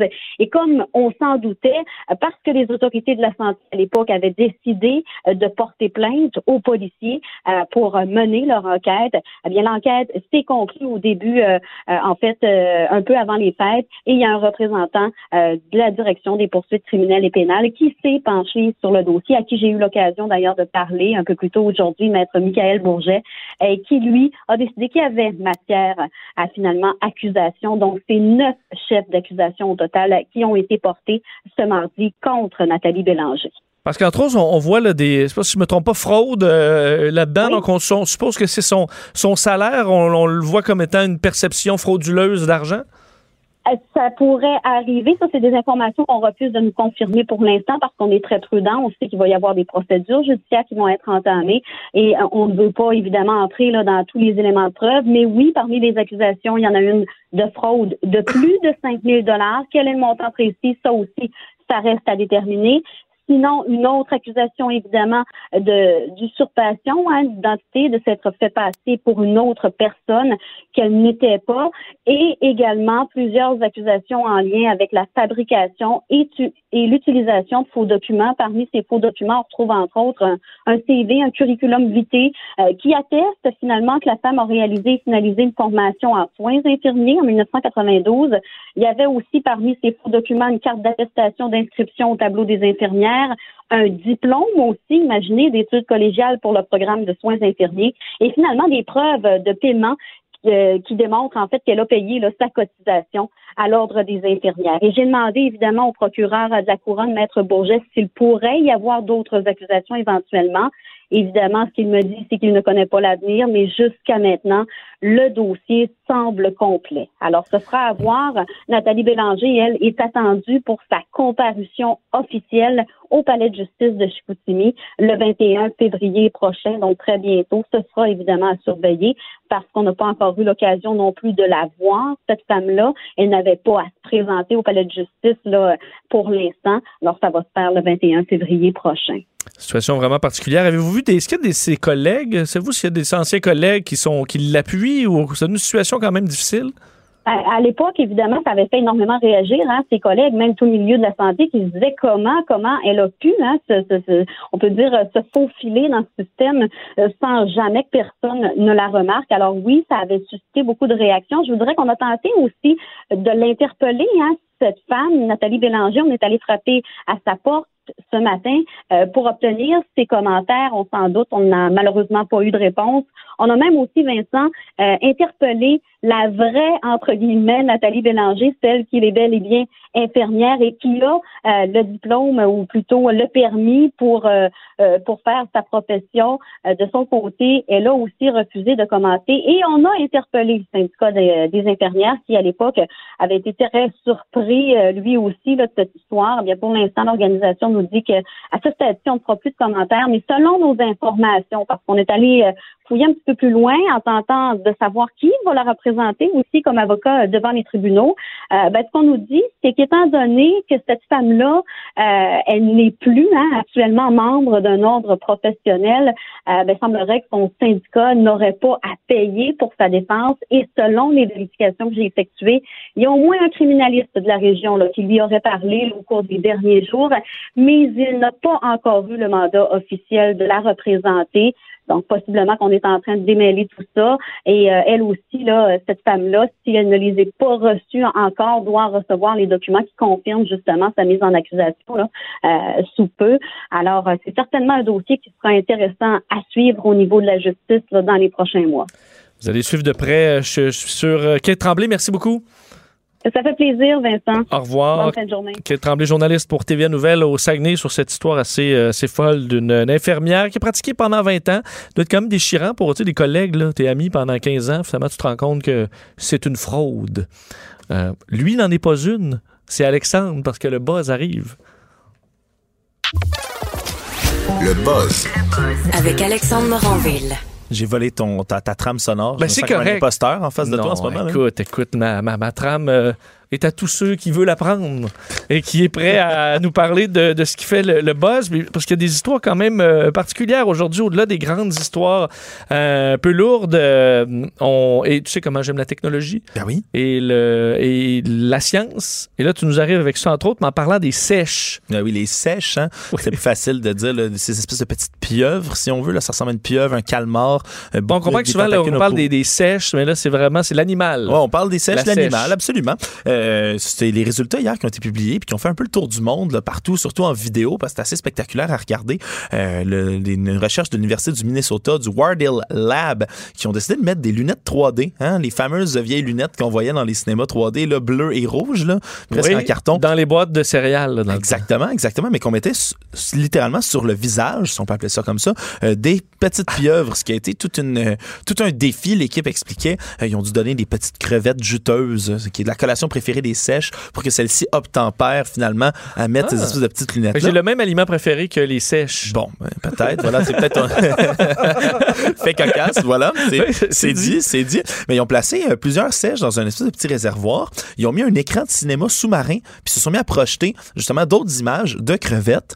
Euh, puis le but était de savoir justement si la vision euh, pouvait... Il y avait une vision 3D au niveau des sèches en tant que tel. Parce que chez les invertébrés, il semblerait que ce soit un cercle très fermé. La plupart des invertébrés voient en 2D seulement. Ok. Il semblerait que les sèches, après plusieurs tests, on faisait passer la crevette, mais à différents plans, plus loin dans le vidéo, plus proche. Et dépendamment, à chaque fois que la crevette passait, la sèche en tant que telle se reculait et ajustait la longueur de ses tentacules pour attaquer, pour frapper l'écran. La crevette, donc, vu qu'il y avait des lunettes 3D, il voyait là, ce petit film-là en 3D. Mais ma question, là, Alexandre, que tu mets juste une vraie crevette, là.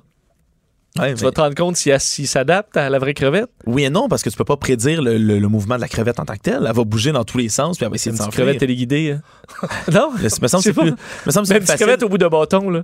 Ben, Peut-être, mais moi, je- Au bout d'une brochette. Ben, dans tous les cas, Non? ça semblait un peu plus facile pour eux de, de passer ce petit film-là euh, en 3D. Et euh, ben, les résultats, peut-être peut aussi que c'est un coup de marketing, on sait jamais, pour que l'étude soit un peu plus publiée. Ouais. Mais Est-ce dans- qu'ils leur ont présenté Avatar? non? Non, mais c'était, ça, ça semblait quand même de- on- avoir les images, c'est quand même impressionnant. là, la- la- la- c'est les petites sèches qui vont donc euh, s'ajuster, reculer, avancer pour attraper. là, on le devine sans le voir euh, de leur point de vue. Euh, donc les crevettes. Il semblerait donc que ce soit ils aient une vision 3D. Ça peut sembler un peu puéril comme ça, mais ce genre de découvertes-là vont pouvoir permettre d'aider entre autres de nos de notre technologie à nous au travers de d'autres yeux qui soient par exemple des drones, des robots aspirateurs, des robots tout court, même des caméras de sécurité. On peut utiliser certaines avancées dans ce domaine-là, il semblerait, pour euh, ce genre de caméra-là, pour que la, la- la- la 3D de la caméra, si on veut, soit plus, euh, plus précise, plus avancée. Alors, euh, reste à voir s'ils vont utiliser les résultats de cette étude-là là-dedans. Je trouve le lien encore un petit peu loin, mais je suppose qu'eux le comprennent. Oui, c'est certain que je suis pas un expert en sèche. non, en autres sèche mots de tout 3D. genre. Ben voilà. Mais bon, tu vois, c'est une expérience que j'aurais aimé quand même euh, faire à l'université. Absolument. Ben oui. Ah, mais si Mario avait été là, il aurait été content quand même. en C'est une nouvelle, ça. on va vraiment penser pour lui parce que tu parles de thé vert. Ben exactement, on pourra lui reparler en revenant, mais là, il semblerait, il y a une, grande étude qui est sortie en Chine, qui a été menée. Écoute, ils il semblerait, là, eux, qui ont le bassin euh, nécessaire pour faire des études d'envergure comme ça. là. quand même 100 000 Chinois, plus de 100 000 Chinois qui ont été euh, pris dans cette étude-là, qui a duré au- au-dessus de 7 ans, euh, dans laquelle on prenait des gens qui buvaient pas du tout de thé, des gens qui buvaient du thé régulièrement tous les jours et des gens qui, un peu moins régulièrement, prenaient du thé. Euh, ils ont suivi pendant sept ans de temps, c'est 100 902 Chinois pour être précis. Et il semblerait que les buveurs de thé réguliers, mais de thé vert particulièrement, euh, auraient 20 mo- moins de chances d'avoir une maladie cardiaque, 22% moins de chances de, de faire euh, une- de développer une autre maladie cardiaque et d'avoir un- une crise cardiaque en tant que telle. Donc beaucoup. un AVC, oui, exactement. Il semblerait, surtout quand on a un échantillon aussi gros que 100 000, ça, ça semble assez encourageant. Et on dirait même que les buveurs de thé réguliers pourraient vivre jusqu'à 1,6 euh, 1,26 ans plus vieux. Donc, ça étirerait près un peu plus d'une année l'espérance de vie des gens qui boiraient du thé. euh, Ça, c'est thé vert. Est-ce qu'on sait pour les autres thés? C'est ça. euh, Admettons, euh, Popcorn Canberge et euh, là, du, du- de chez Ben, David's Tea. Là, ce qui explique, c'est que le thé noir, semblerait, n'aurait pas du tout les mêmes bénéfices que le thé vert. Euh, c'est Ah, surtout thé bon. vert, thé noir qu'on retrouve en Chine, entre autres, là, de, issus de, de thés médicaux, comme on peut dire. Euh, c'est certain que, par contre, ils ont affirmé qu'il y a beaucoup moins de gens, il y a juste seulement 8 de cet échantillon-là qui buvaient régulièrement du thé noir. Donc, les résultats sont moins probants, si on veut, que pour le reste de, OK. de, de cette Mais dans le doute, on y va pour le vert, puis on Dans est le doute, on y va pour le verre, puis il semblerait que ça, ça peut même allonger l'espérance de vie. Avoir Mario qui, pour ceux qui ne le savaient pas, boit son thé toutes les émissions, tous les jours. Hein, il vient préparer si on, le veut, si on le veut premier ministre, là, même, Ben, à, même à 70, euh, 80, il pourrait, il il pourrait va faire être- une campagne à l'âge de Bernie Sanders. Oui, il se vrai. porterait extrêmement bien. Il va être correct, assurément. Euh, les Vikings. Est-ce que les Vikings étaient au courant des changements climatiques? Moi, je suis un fan d'archéologie euh, complètement, Vincent. Euh, c'est sûr que là, quand j'ai vu ce titre-là, ça m'a bien fait réagir. Non, les Vikings n'ont pas prévu les changements climatiques en tant que tels, mais il semblerait euh, que, selon certaines inscriptions, il y aurait eu quand même une peur ré- pré- présagée euh, de certains changements climatiques, entre autres de certains refroidissements. Euh, c'est la Rockstone, R-O euh, tréma K, la Rockstone, qui est un des artefacts vikings les plus célèbres du monde. hein. C'est une, énorme stèle de 8 de 8,5 pieds de haut, qui est à moitié arrachée, qui sur le dessus, on peut retrouver là près de 700 runes, l'alphabet runique des vikings qui est dessus. Longtemps, on a pensé que c'était une pierre qui faisait des hommages à un des plus grands rois ostrogoths, Théodore le Grand, mais de récentes études ont apporté une nouvelle lumière. Puis il semblerait que ça a été fait en fait par un homme qui, pleurait la mort de son fils, qui serait décédé alors aux alentours du 6e siècle, une période où on le sait, il y a eu une espèce de mini ère glaciaire, semblerait en Scandinavie au 6e siècle, dans lequel la moitié des gens qui vivaient euh, dans tout ce qui est les pays scandinaves seraient décédés euh, des suites de froid extrême, que ce soit en été comme en hiver. Euh, les récoltes seraient mortes, le bétail serait mort, les gens mouraient partout de froid, on avait de la misère à chauffer, il y avait les arbres ne produisaient pas assez de bois. Bref, une espèce de catastrophe qui est venue. Et maintenant on croit, on semble penser que ce qui est inscrit sur cette stèle-là, euh, ça viendrait donc de cet homme-là euh, qui pleurait la mort de son fils et qui craindrait là, une réelle anxiété du retour du froid euh, et de voir ses proches mourir à nouveau. de Le ces premier affaires-là. écho anxieux. Là. Ouais, un peu si on veut. Ce serait vraiment la première éco-anxiété, mais venant là, réellement d'une personne qui, avait- qui avait de quoi à craindre euh, après avoir vu là, la plupart de ses comparses mourir la moitié de son peuple. Alors, c'est une des premières traces, si on veut, d'éco-anxiété exprimée. Évidemment, moins dans les termes d'aujourd'hui, mais reste que c'est c'est quand même une C'est trace. pas New York. À l'UQAM, vous avez rien inventé, là. C'est ce que tu veux nous dire. J'essayais de mettre ça en autre mot, mais Ok. il semblerait que ce soit exactement ça. bon, et euh, on termine avec le, le Grandpa Gangster. Ça m'a tellement fait rire, cette nouvelle. Là, qu'il y a un procès qui s'est déroulé là, le 31 décembre dernier, là, à la veille du, du Nouvel An, euh, en Chine. Une bande, de tri- une triade chinoise, 19 gangsters qui ont été arrêtés. Mais ce qui est drôle, c'est que la moyenne d'âge de cette triade-là, c'est 79 ans. Hey boy. Mais il est encore actif. Ah, Encore actif et qui terrorisait, il semblerait, depuis 18 ans, un village dans la province de Jiangxi. Euh, ces 19 là, euh, criminels-là qui s'appelaient la Liu Family Elderly Association, donc l'association Ah, pour vrai, des vieux, des vieilles personnes de la famille Liu, qui a été fondée en 2002. Mais ces, ces gangsters-là, littéralement, euh, semblaient terroriser le village et mener, là, sans foi ni loi, là, plusieurs, plusieurs hommes euh, sous leurs ordres pour mener toutes sortes de règnes de terreur, de tabasser des gens, des raquettes, la protection euh, depuis euh, 18 ans, comme je le dis. Mais ce qui est drôle, c'est que les images, on voit là, ces, ces 18 gangsters-là, ces 19 gangsters-là, pardonnez-moi, qui se, sont dirigés vers la cour, mais entourés de SWAT. là. C'est tous des vieux Ouais. monsieur là, que, courbés, avec les cheveux gris, blancs, qui marchent un- d'un pas lent, puis les gros SWAT lourdement armés partout autour. Donc, à Euh, tu deviens pas euh, tanné de, ben, de faire le mal. Semblerait pas, mais ce qui est le plus drôle, c'est que euh, les- selon les rapports de police, lorsqu'ils sont allés arrêter enfin ces, ces- ces membres de gang-là, ben, la plupart d'entre eux ont fait semblant d'avoir des graves problèmes de santé. Ils ont fait semblant d'être malades, ils ont fait semblant d'être euh, d'être sourds, d'être muets, même certains qui, ont, qui faisaient semblant de, de, de plus avoir- d'avoir des troubles de mémoire, de souffrir d'Alzheimer sévère. Alors imagine là, une perquisition, le SWAT rentre, kick la porte, puis tout le monde dit Hein? Quoi? Un peu partout. La technique Weinstein, Ben, là, qu'on pourrait peut-être on, on pourrait, on pourrait appeler ça comme ça. Il semblerait même que euh, un des membres là-dedans, l'un des plus vieux, qui s'appelle du nom de Kai, qui lui faisait à chaque fois qu'on arrivait pour l'interroger à la police, il, il commençait à s'étouffer puis il disait qu'il avait des problèmes respiratoires.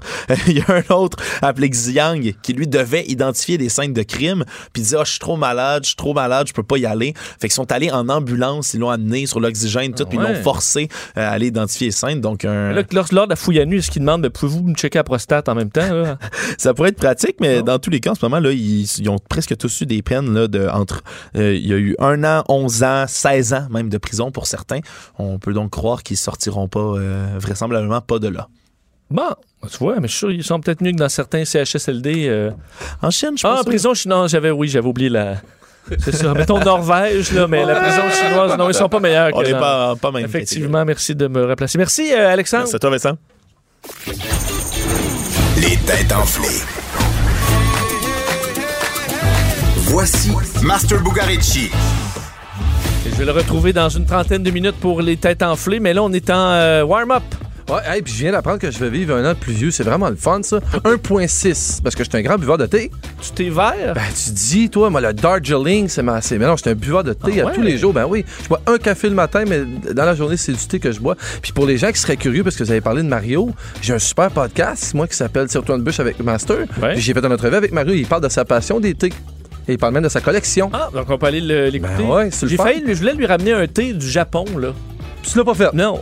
Parce que je sais pas quoi, je connais rien, c'est écrit en japonais, j'ai aucune je sais pas là. Alors j'ai dit mais j'ai dit je vais y en acheter un à Montréal dans une Ben oui, je dirais pas là. Là, il, il nous entend pas, il est, en- il est aux États-Unis, alors je pense que je vais faire ça. J'ai des endroits pour toi pour aller t'en procurer pas loin de la station Ah, en plus. parfait, on va faire ça. On s'en va du côté de la Slovénie. C'est court, simple, un peu loufoque, mais euh, je ris jaune un peu, mais c'est quand même drôle. Parfait. Le feu a pogné. La semaine passée, de mercredi à jeudi, qu'est-ce qui s'est passé? Puis là, évidemment, on fait pas de parallèle avec l'Australie, c'est pas un feu de ce genre-là. OK, mais est-ce que c'est un feu, un gros feu? Non. OK, un Pas petit gros. C'est pas gros. Dans, Mais euh, il est significatif, disons. Est-ce que ça a fait une- une- des blessés? Euh, non, zéro. OK, c'est dans une maison. Peut-être au cœur. Peut-être qu'il y a des gens qui ont été blessés au OK, cœur. au cœur. Ben, c'est quelque chose qui est important pour, euh, pour des gens. Qui a Probablement. brûlé. Une, une statue? C'est une statue, ouais. La statue, ben, une statue importante. En, Slova- en Slovanie, en fait, je, je connais personne qui habite en Slovanie. Est-ce que tu connais des gens qui viennent à Slovanie? En Slovénie, je suis allé en Slovénie. Pour vrai? Oui. Mais j'en connais-. Je connais une madame, elle me donnait des prunes au, ma- au petit matin. Est-ce que tu sais que la première dame des États-Unis vient de la Slovanie? Euh. Je te donne un indice. là. Ouais. Je te le confirme. OK, c'est une statue de, Mil- de Mélania. Oh non. Non, c'est Une pas de, statue c'est pas de Donald Trump. Ben oui, toi, une grosse statue en bois. Oui, oui. En fait, il l'appelle la statue de la liberté. C'était ça qui était un peu l'ironie euh, qu'il y avait. La statue était toute faite en bois pour un, un artiste local, puis euh, il y a des gens qui l'ont brûlée. Il y a des gens qui l'ont mis en feu. Évidemment, là, ça, a fait, ça a fait de la peine à des gens, parce que au niveau de l'art, évidemment, il y a- c'est une revendication où c'est des gens qui étaient juste pas contents de ce que Donald peut accomplir.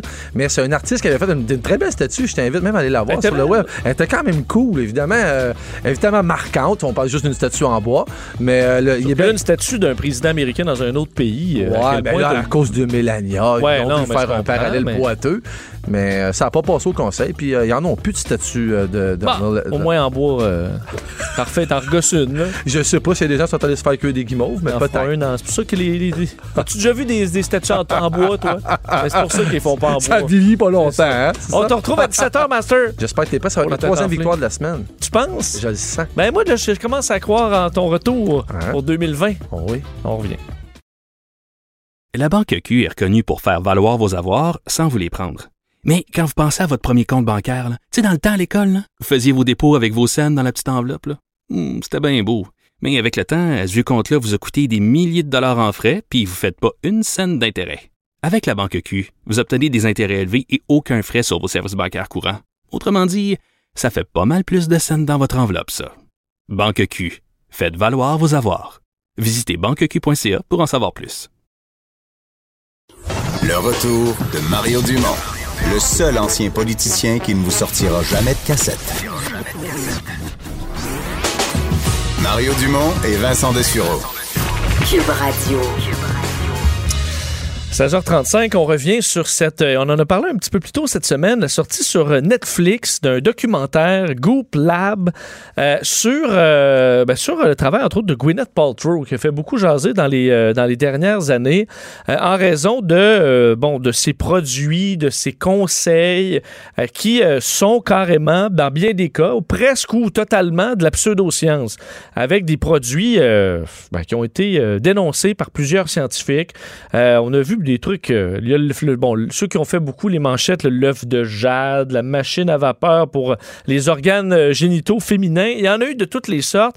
Et euh, le combat de plusieurs scientifiques contre la pseudoscience euh, semble difficile à vaincre euh, dans notre ère de réseaux sociaux, euh, de sources peu fiables qui font facilement le tour du monde, et de voir que Netflix, qui est un, ben, écoute, maintenant euh, si c'est pas le plus grand, on s'entend un élément majeur euh, de la diffusion de contenu à travers le monde, mais que Netflix présente euh, encore là des, de la pseudo-science, des demi-vérités, des experts douteux dans un documentaire qui salue comme ça le travail de Gwyneth Paltrow. Ça doit assurément faire grincer des dents plusieurs personnes dans le monde de, de la science. Et pour en parler, ben, tout ce problème de pseudo-science, les biologistes moléculaires et membres de l'Organisation pour la science et la société de l'Université McGill, euh, Jonathan Jarry est en ligne. Monsieur Jarry, bonjour.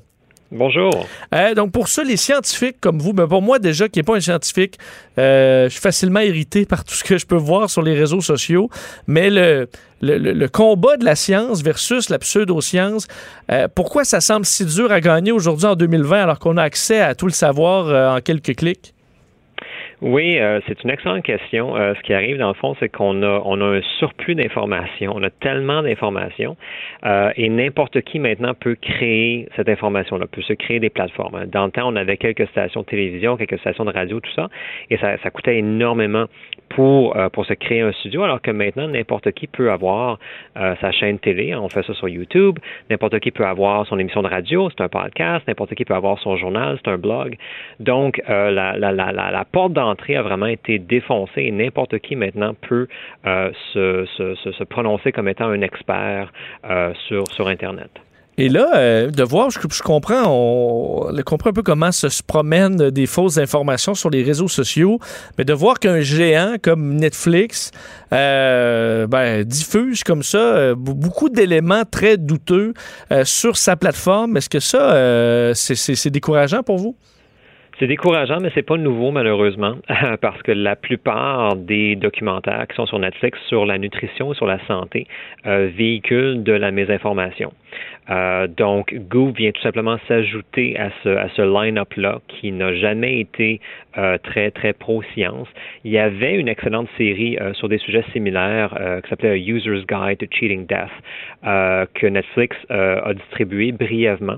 Euh, c'est une série qui était basée sur la science, mais ils l'ont enlevée de leur programmation au mois d'octobre dernier, euh, possiblement pour faire place à celle de Gwyneth Paltrow, parce que l'animateur de l'autre série avait écrit un livre qui critiquait énormément Gwyneth Paltrow et sa marque de commerce.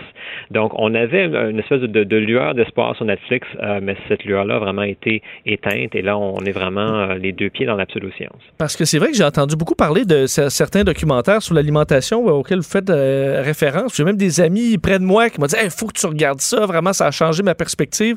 Puis en allant fouiller un peu sur Internet, des vrais experts, on se rend compte que euh, on pouvait débâtir beaucoup d'éléments là-dedans et que d'autres étaient complètement faux. Donc, c'est récurrent sur Netflix, selon vous?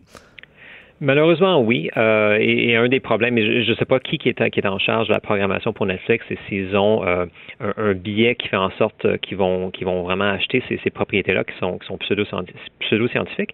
Mais euh, encore une fois, malheureusement, un peu n'importe qui peut faire un documentaire ces temps-ci, euh, acheter quelques caméras et aller interroger des, des, des pseudo-experts, donc des gens qui, et des fois même c'est des gens qui sont des, des docteurs, mais qui ont des... des opinions qui sont complètement à l'extérieur du consensus scientifique et donc euh, on les passe par en, en entrevue et on a du euh, on a du, du B-roll de, de ferme et de, de, gens qui mangent toutes sortes de, choses et on peut se bâtir comme ça une, un- un- une histoire, une narration qui va euh, qui va parler de notre point de vue à nous en ignorant toutes les études qui viennent déconstruire en fond ce qu'on dit. Oui, parce qu'on comprend qu'il y a des d'avoir le titre de docteur ou de ça veut pas nécessairement dire qu'on a fait d'études euh, approfondies sur un sujet particulier. C'est pas parce qu'on est docteur qu'on est expert en tout ce qui s'est fait et tout ce qui va se faire dans le futur en termes de santé.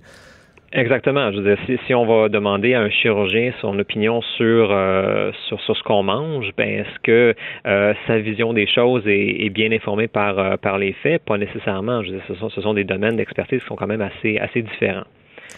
Euh, Gwyneth Paltrow, est-ce que c'est un est-ce que vous avez suivi un peu son euh, son travail de voir ce qui ce qui, ce qui s'est vendu dans les dernières années ou à quel point elle a eu un, impact chez, euh, chez, chez chez moins les gens qui la suivent à travers le monde? Oui, ben euh, Goop, dans le fond, c'est une compagnie de, de bien-être et de train de vie luxueux qui a été créée par justement cette ex-actrice-là, Gwyneth Paltrow. C'est une compagnie qui vaut 250 millions de dollars américains. Euh, c'est important de garder ça en tête. C'est vraiment une immense compagnie qui est dédiée à vendre un style de vie exorbitant et par le fait même l'illusion qu'en achetant les bons trucs, ben nous aussi on pourrait ressembler à Gwyneth. Et un des piliers fondateurs de la compagnie, c'est la santé holistique, c'est le mieux-être, la médecine alternative, tout ça. Et euh, comme, comme je disais, malheureusement, la, vaste majorité des idées à ce sujet-là qu'on nous vend par l'entremise de Goop, ça ne fait aucun sens scientifiquement. On nous a vendu des autocollants pour le corps inspirés de la NASA qui devait euh, jouer sur les fréquences non existantes du corps. Le fond, euh, en fait, même la, la, NASA a dû se prononcer et dire que c'était de la bouillie pour les chats. On nous a vendu, comme vous avez mentionné, un œuf en jade poreux, donc qui peut contenir des bactéries pour que les femmes se l'insèrent dans leur vagin pour nettoyer leur système reproductif, un système qui n'a pas besoin d'être nettoyé de l'intérieur. Et on nous a vendu un vaporisateur pour repousser les vampires psychiques, euh, les gens qui supposément oh. nous bouffent de l'énergie mentale. Euh, mais pendant ce temps-là, ben Goop donne une plateforme à des voyants et à des médiums. Donc, je pense que leur spray les attire plus que, que les repousse. Mais est-ce qu'il y, a de l'espoir dans la mesure où euh, des, des, des pseudosciences, dans certains cas complètement, euh, complètement folles, euh, semblent perdurer dans le temps? On a l'ostéopathie, je pense, un des, un des bons exemples. Pas l'ostéopathie, l'homéopathie, pardonnez-moi, Mm-hmm. l'homéopathie, pour être bien clair. L'homéopathie, qui encore aujourd'hui, ça, ça c'est assez populaire, même si tout, tout, le milieu scientifique est d'accord qu'il n'y a absolument rien là-dedans. Est-ce qu'il y a de l'espoir pour vous de re revenir, reculer un peu sur certaines de ces pseudosciences? Il y a un peu d'espoir, oui. Je, pense qu'il arrive souvent avec les, avec les pseudosciences, comme ça, c'est que c'est un peu cyclique. Euh, c'est qu'on passe par des cycles de, disons, 20-30 ans où est-ce que euh, ça devient très, très populaire. Et là, il y a une critique assez massive qui se fait, euh, souvent dans des cercles professionnels, puis après ça, de plus en plus médiatisé, de plus en plus publicisé. Et éventuellement, les gens comprennent que bon, ça ne fonctionne pas. Euh, et on l'oublie un peu. Et cette pseudo-science-là va euh, prendre sa retraite dans, dans, dans, dans, des raccoins de l'Internet, un peu comme ça. Et euh, avec la, génération suivante, ben, cette pseudo-science-là va renaître, euh, des fois sous un autre nom, avec d'autres personnes qui vont faire la promotion. Et là, on revient encore avec ça. On voit ça aussi même avec le, le mouvement anti-vaccin. Euh, pendant un bon bout de temps, on n'en entend plus, plus vraiment parler. Euh, le mouvement était encore là, mais il était vraiment euh, dans, des raccoins comme ça. Et là, tout d'un coup, ça reprend son essor et on nous ramène les mêmes arguments qui ont été complètement euh, critiqués, déboulonnés il y, a, il, y a, il y a 20 ans de ça. Donc un peu, je pense, il y a quelques années, le detox c'était partout. Là, je suis encore là, mais un peu moins. On peut s'imaginer un cycle comme ça. À un moment donné, ça revient sur un autre nom et on refait un autre dix ans là-dessus. Exact. C'est malheureux, mais c'est comme ça que ça fonctionne. Ben, au moins, on a des gens comme vous qui, euh, ramènent, euh, qui nous ramènent à l'ordre et ça, ça fait, ça fait du bien en espérant que les, grands réseaux euh, ben, y aillent davantage pour euh, des sujets scientifiques. Jonathan Jarry, merci beaucoup. Ben, merci de l'invitation. Au revoir. Euh, Jonathan Jarry, biologiste moléculaire et membre de l'Organisation pour la science et la société de l'Université McGill. Alors, le documentaire Goop Lab sur euh, ben, bien des folies euh, de Gwyneth Paltrow sur, euh, sur Netflix. Puis effectivement, il y a d'autres documentaires très douteux. Il y en a d'excellents documentaires sur Netflix, mais il y en a aussi qui sont ben, qui répandent des faussetés, malheureusement, et sans qu'on retrouve un documentaire similaire, mais fait par des vrais scientifiques qui va ramener les choses à l'ordre. Euh, alors, c'est bien dommage dans bien des cas. Alors, euh, si vous écoutez ce documentaire, ben, ensuite, vous irez googler un peu, trouver de vraies sources pour vous départager le mieux possible le vrai du faux. La Banque Q est reconnue pour faire valoir vos avoirs sans vous les prendre. Mais quand vous pensez à votre premier compte bancaire, tu sais, dans le temps à l'école, vous faisiez vos dépôts avec vos scènes dans la petite enveloppe. Mmh, C'était bien beau. Mais avec le temps, à ce compte-là vous a coûté des milliers de dollars en frais, puis vous ne faites pas une scène d'intérêt. Avec la banque Q, vous obtenez des intérêts élevés et aucun frais sur vos services bancaires courants. Autrement dit, ça fait pas mal plus de scènes dans votre enveloppe, ça. Banque Q, faites valoir vos avoirs. Visitez banqueq.ca pour en savoir plus. Mario Dumont. Il s'intéresse aux vraies préoccupations des Québécois. La santé, la politique, l'économie. Le retour de Mario Dumont. La politique, autrement dit.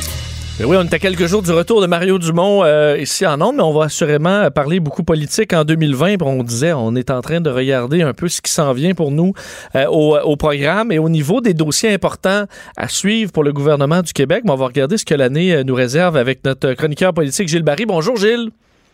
Bonjour Vincent, ça euh, va bien? Ça va bien toi-même? Oui. Est-ce que, est -ce, que, est que le gouvernement du Québec en a euh, en aura plein, en aura, en aura une pile de gros dossiers pour 2020? Ça va être une très grosse année. D'abord et avant tout, premier dossier en, en, haut de la liste, les conventions collectives, renouvellement des conventions collectives. Alors, c'est un premier test pour M. Dubé, président du Conseil du Trésor. C'est un test aussi pour le gouvernement. Il y a beaucoup de surplus. Il y a des surplus sur les surplus. Les syndicats euh, voient ça. Et euh, là, ça va être de, de trouver le juste équilibre. M. Legault a parlé d'une augmentation de 2% Les syndicats ont parlé de 12% par année. Alors, on est loin. euh, Ben- on est vraiment loin, là. Donc, euh, C'est ça, est-ce qu'on peut s'attendre à. Est-ce que c'est quand même possible qu'il y ait un conflit là, qui dérape et que ce soit quand même, à la limite, une grosse crise pour le gouvernement du Québec? Je ne pense pas, mais ça peut, ça peut arriver. Tout à coup, on rentre dans une récession économique. Les syndicats ont plus de facilité à mobiliser. Ça, c'est le grand point d'interrogation.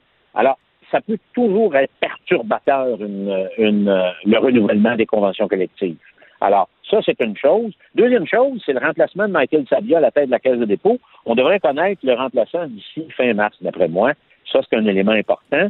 Troisième dossier à surveiller, on en a parlé aujourd'hui, et pour moi, c'est un enjeu important pour le Québec, c'est le fameux contrat d'exportation d'énergie entre le Québec et le Massachusetts.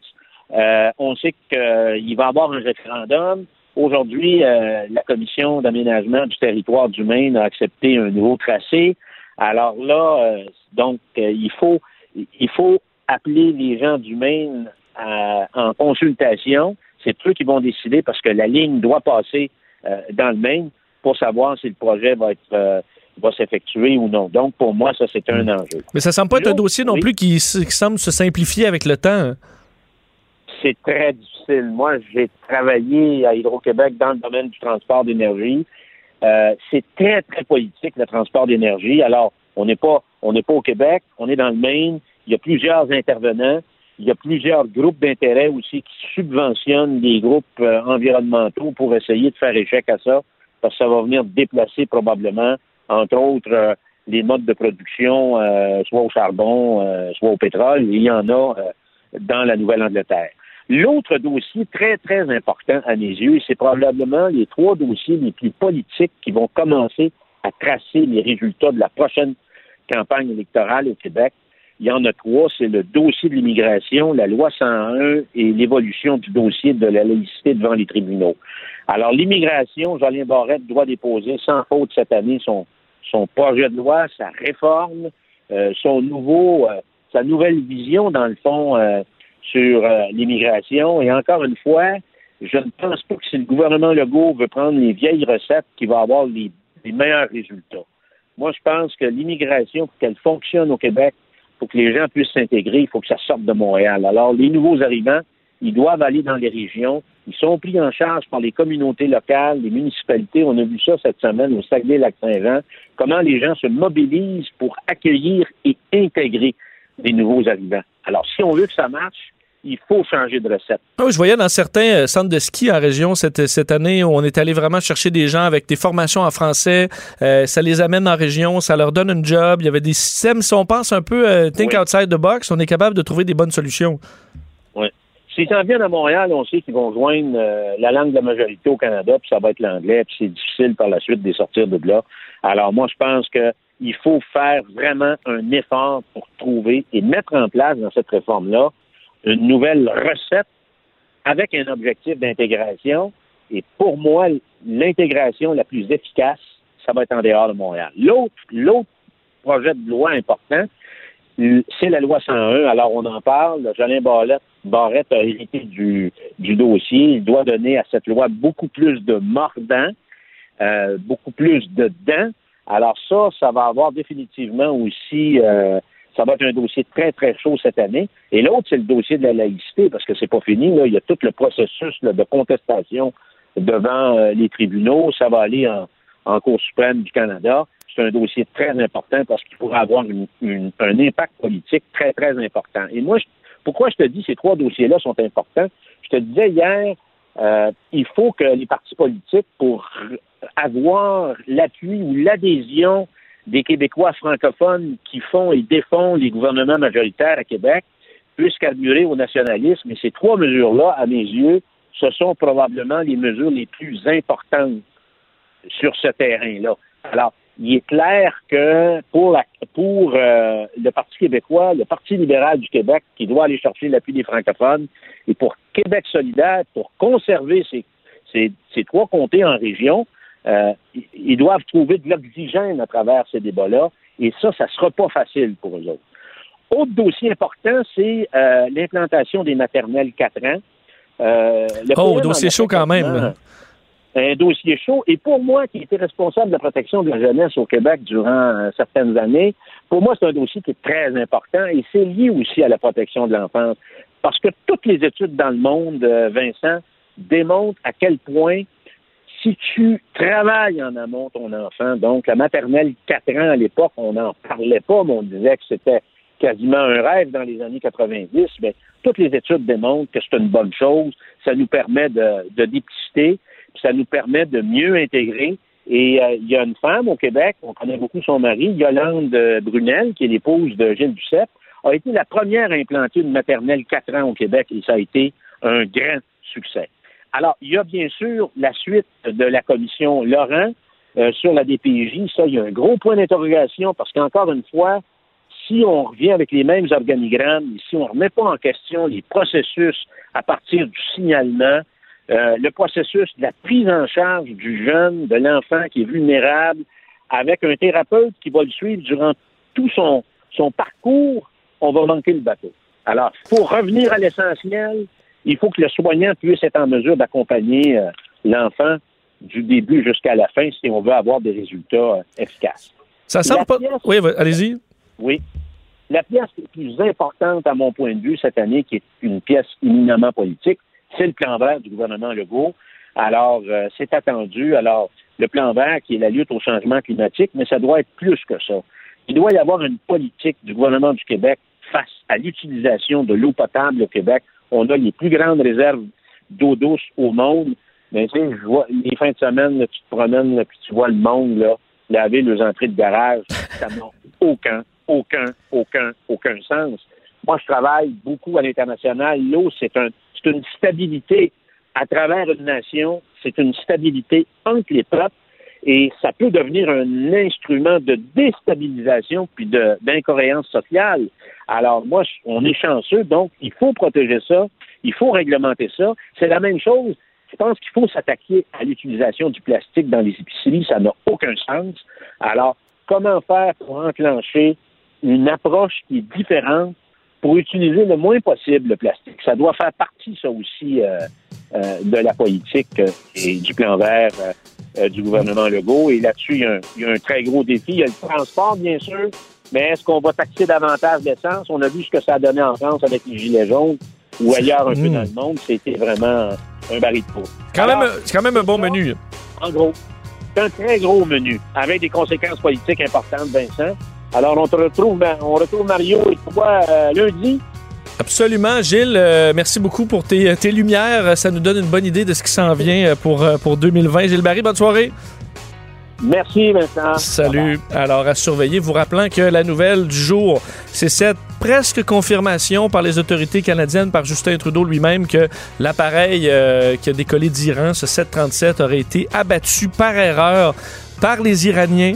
Alors évidemment, ce qui est lourd de conséquences, Justin Trudeau qui réclamait une enquête, il faudra voir la suite des choses. Les euh, têtes enflées suivent à l'instant. Restez là. Cette émission est maintenant disponible en podcast. Rendez-vous dans la section balado de l'application ou du site cube.radio pour une écoute sur mesure en tout temps. Cube Radio, autrement dit. Et maintenant, autrement écouté.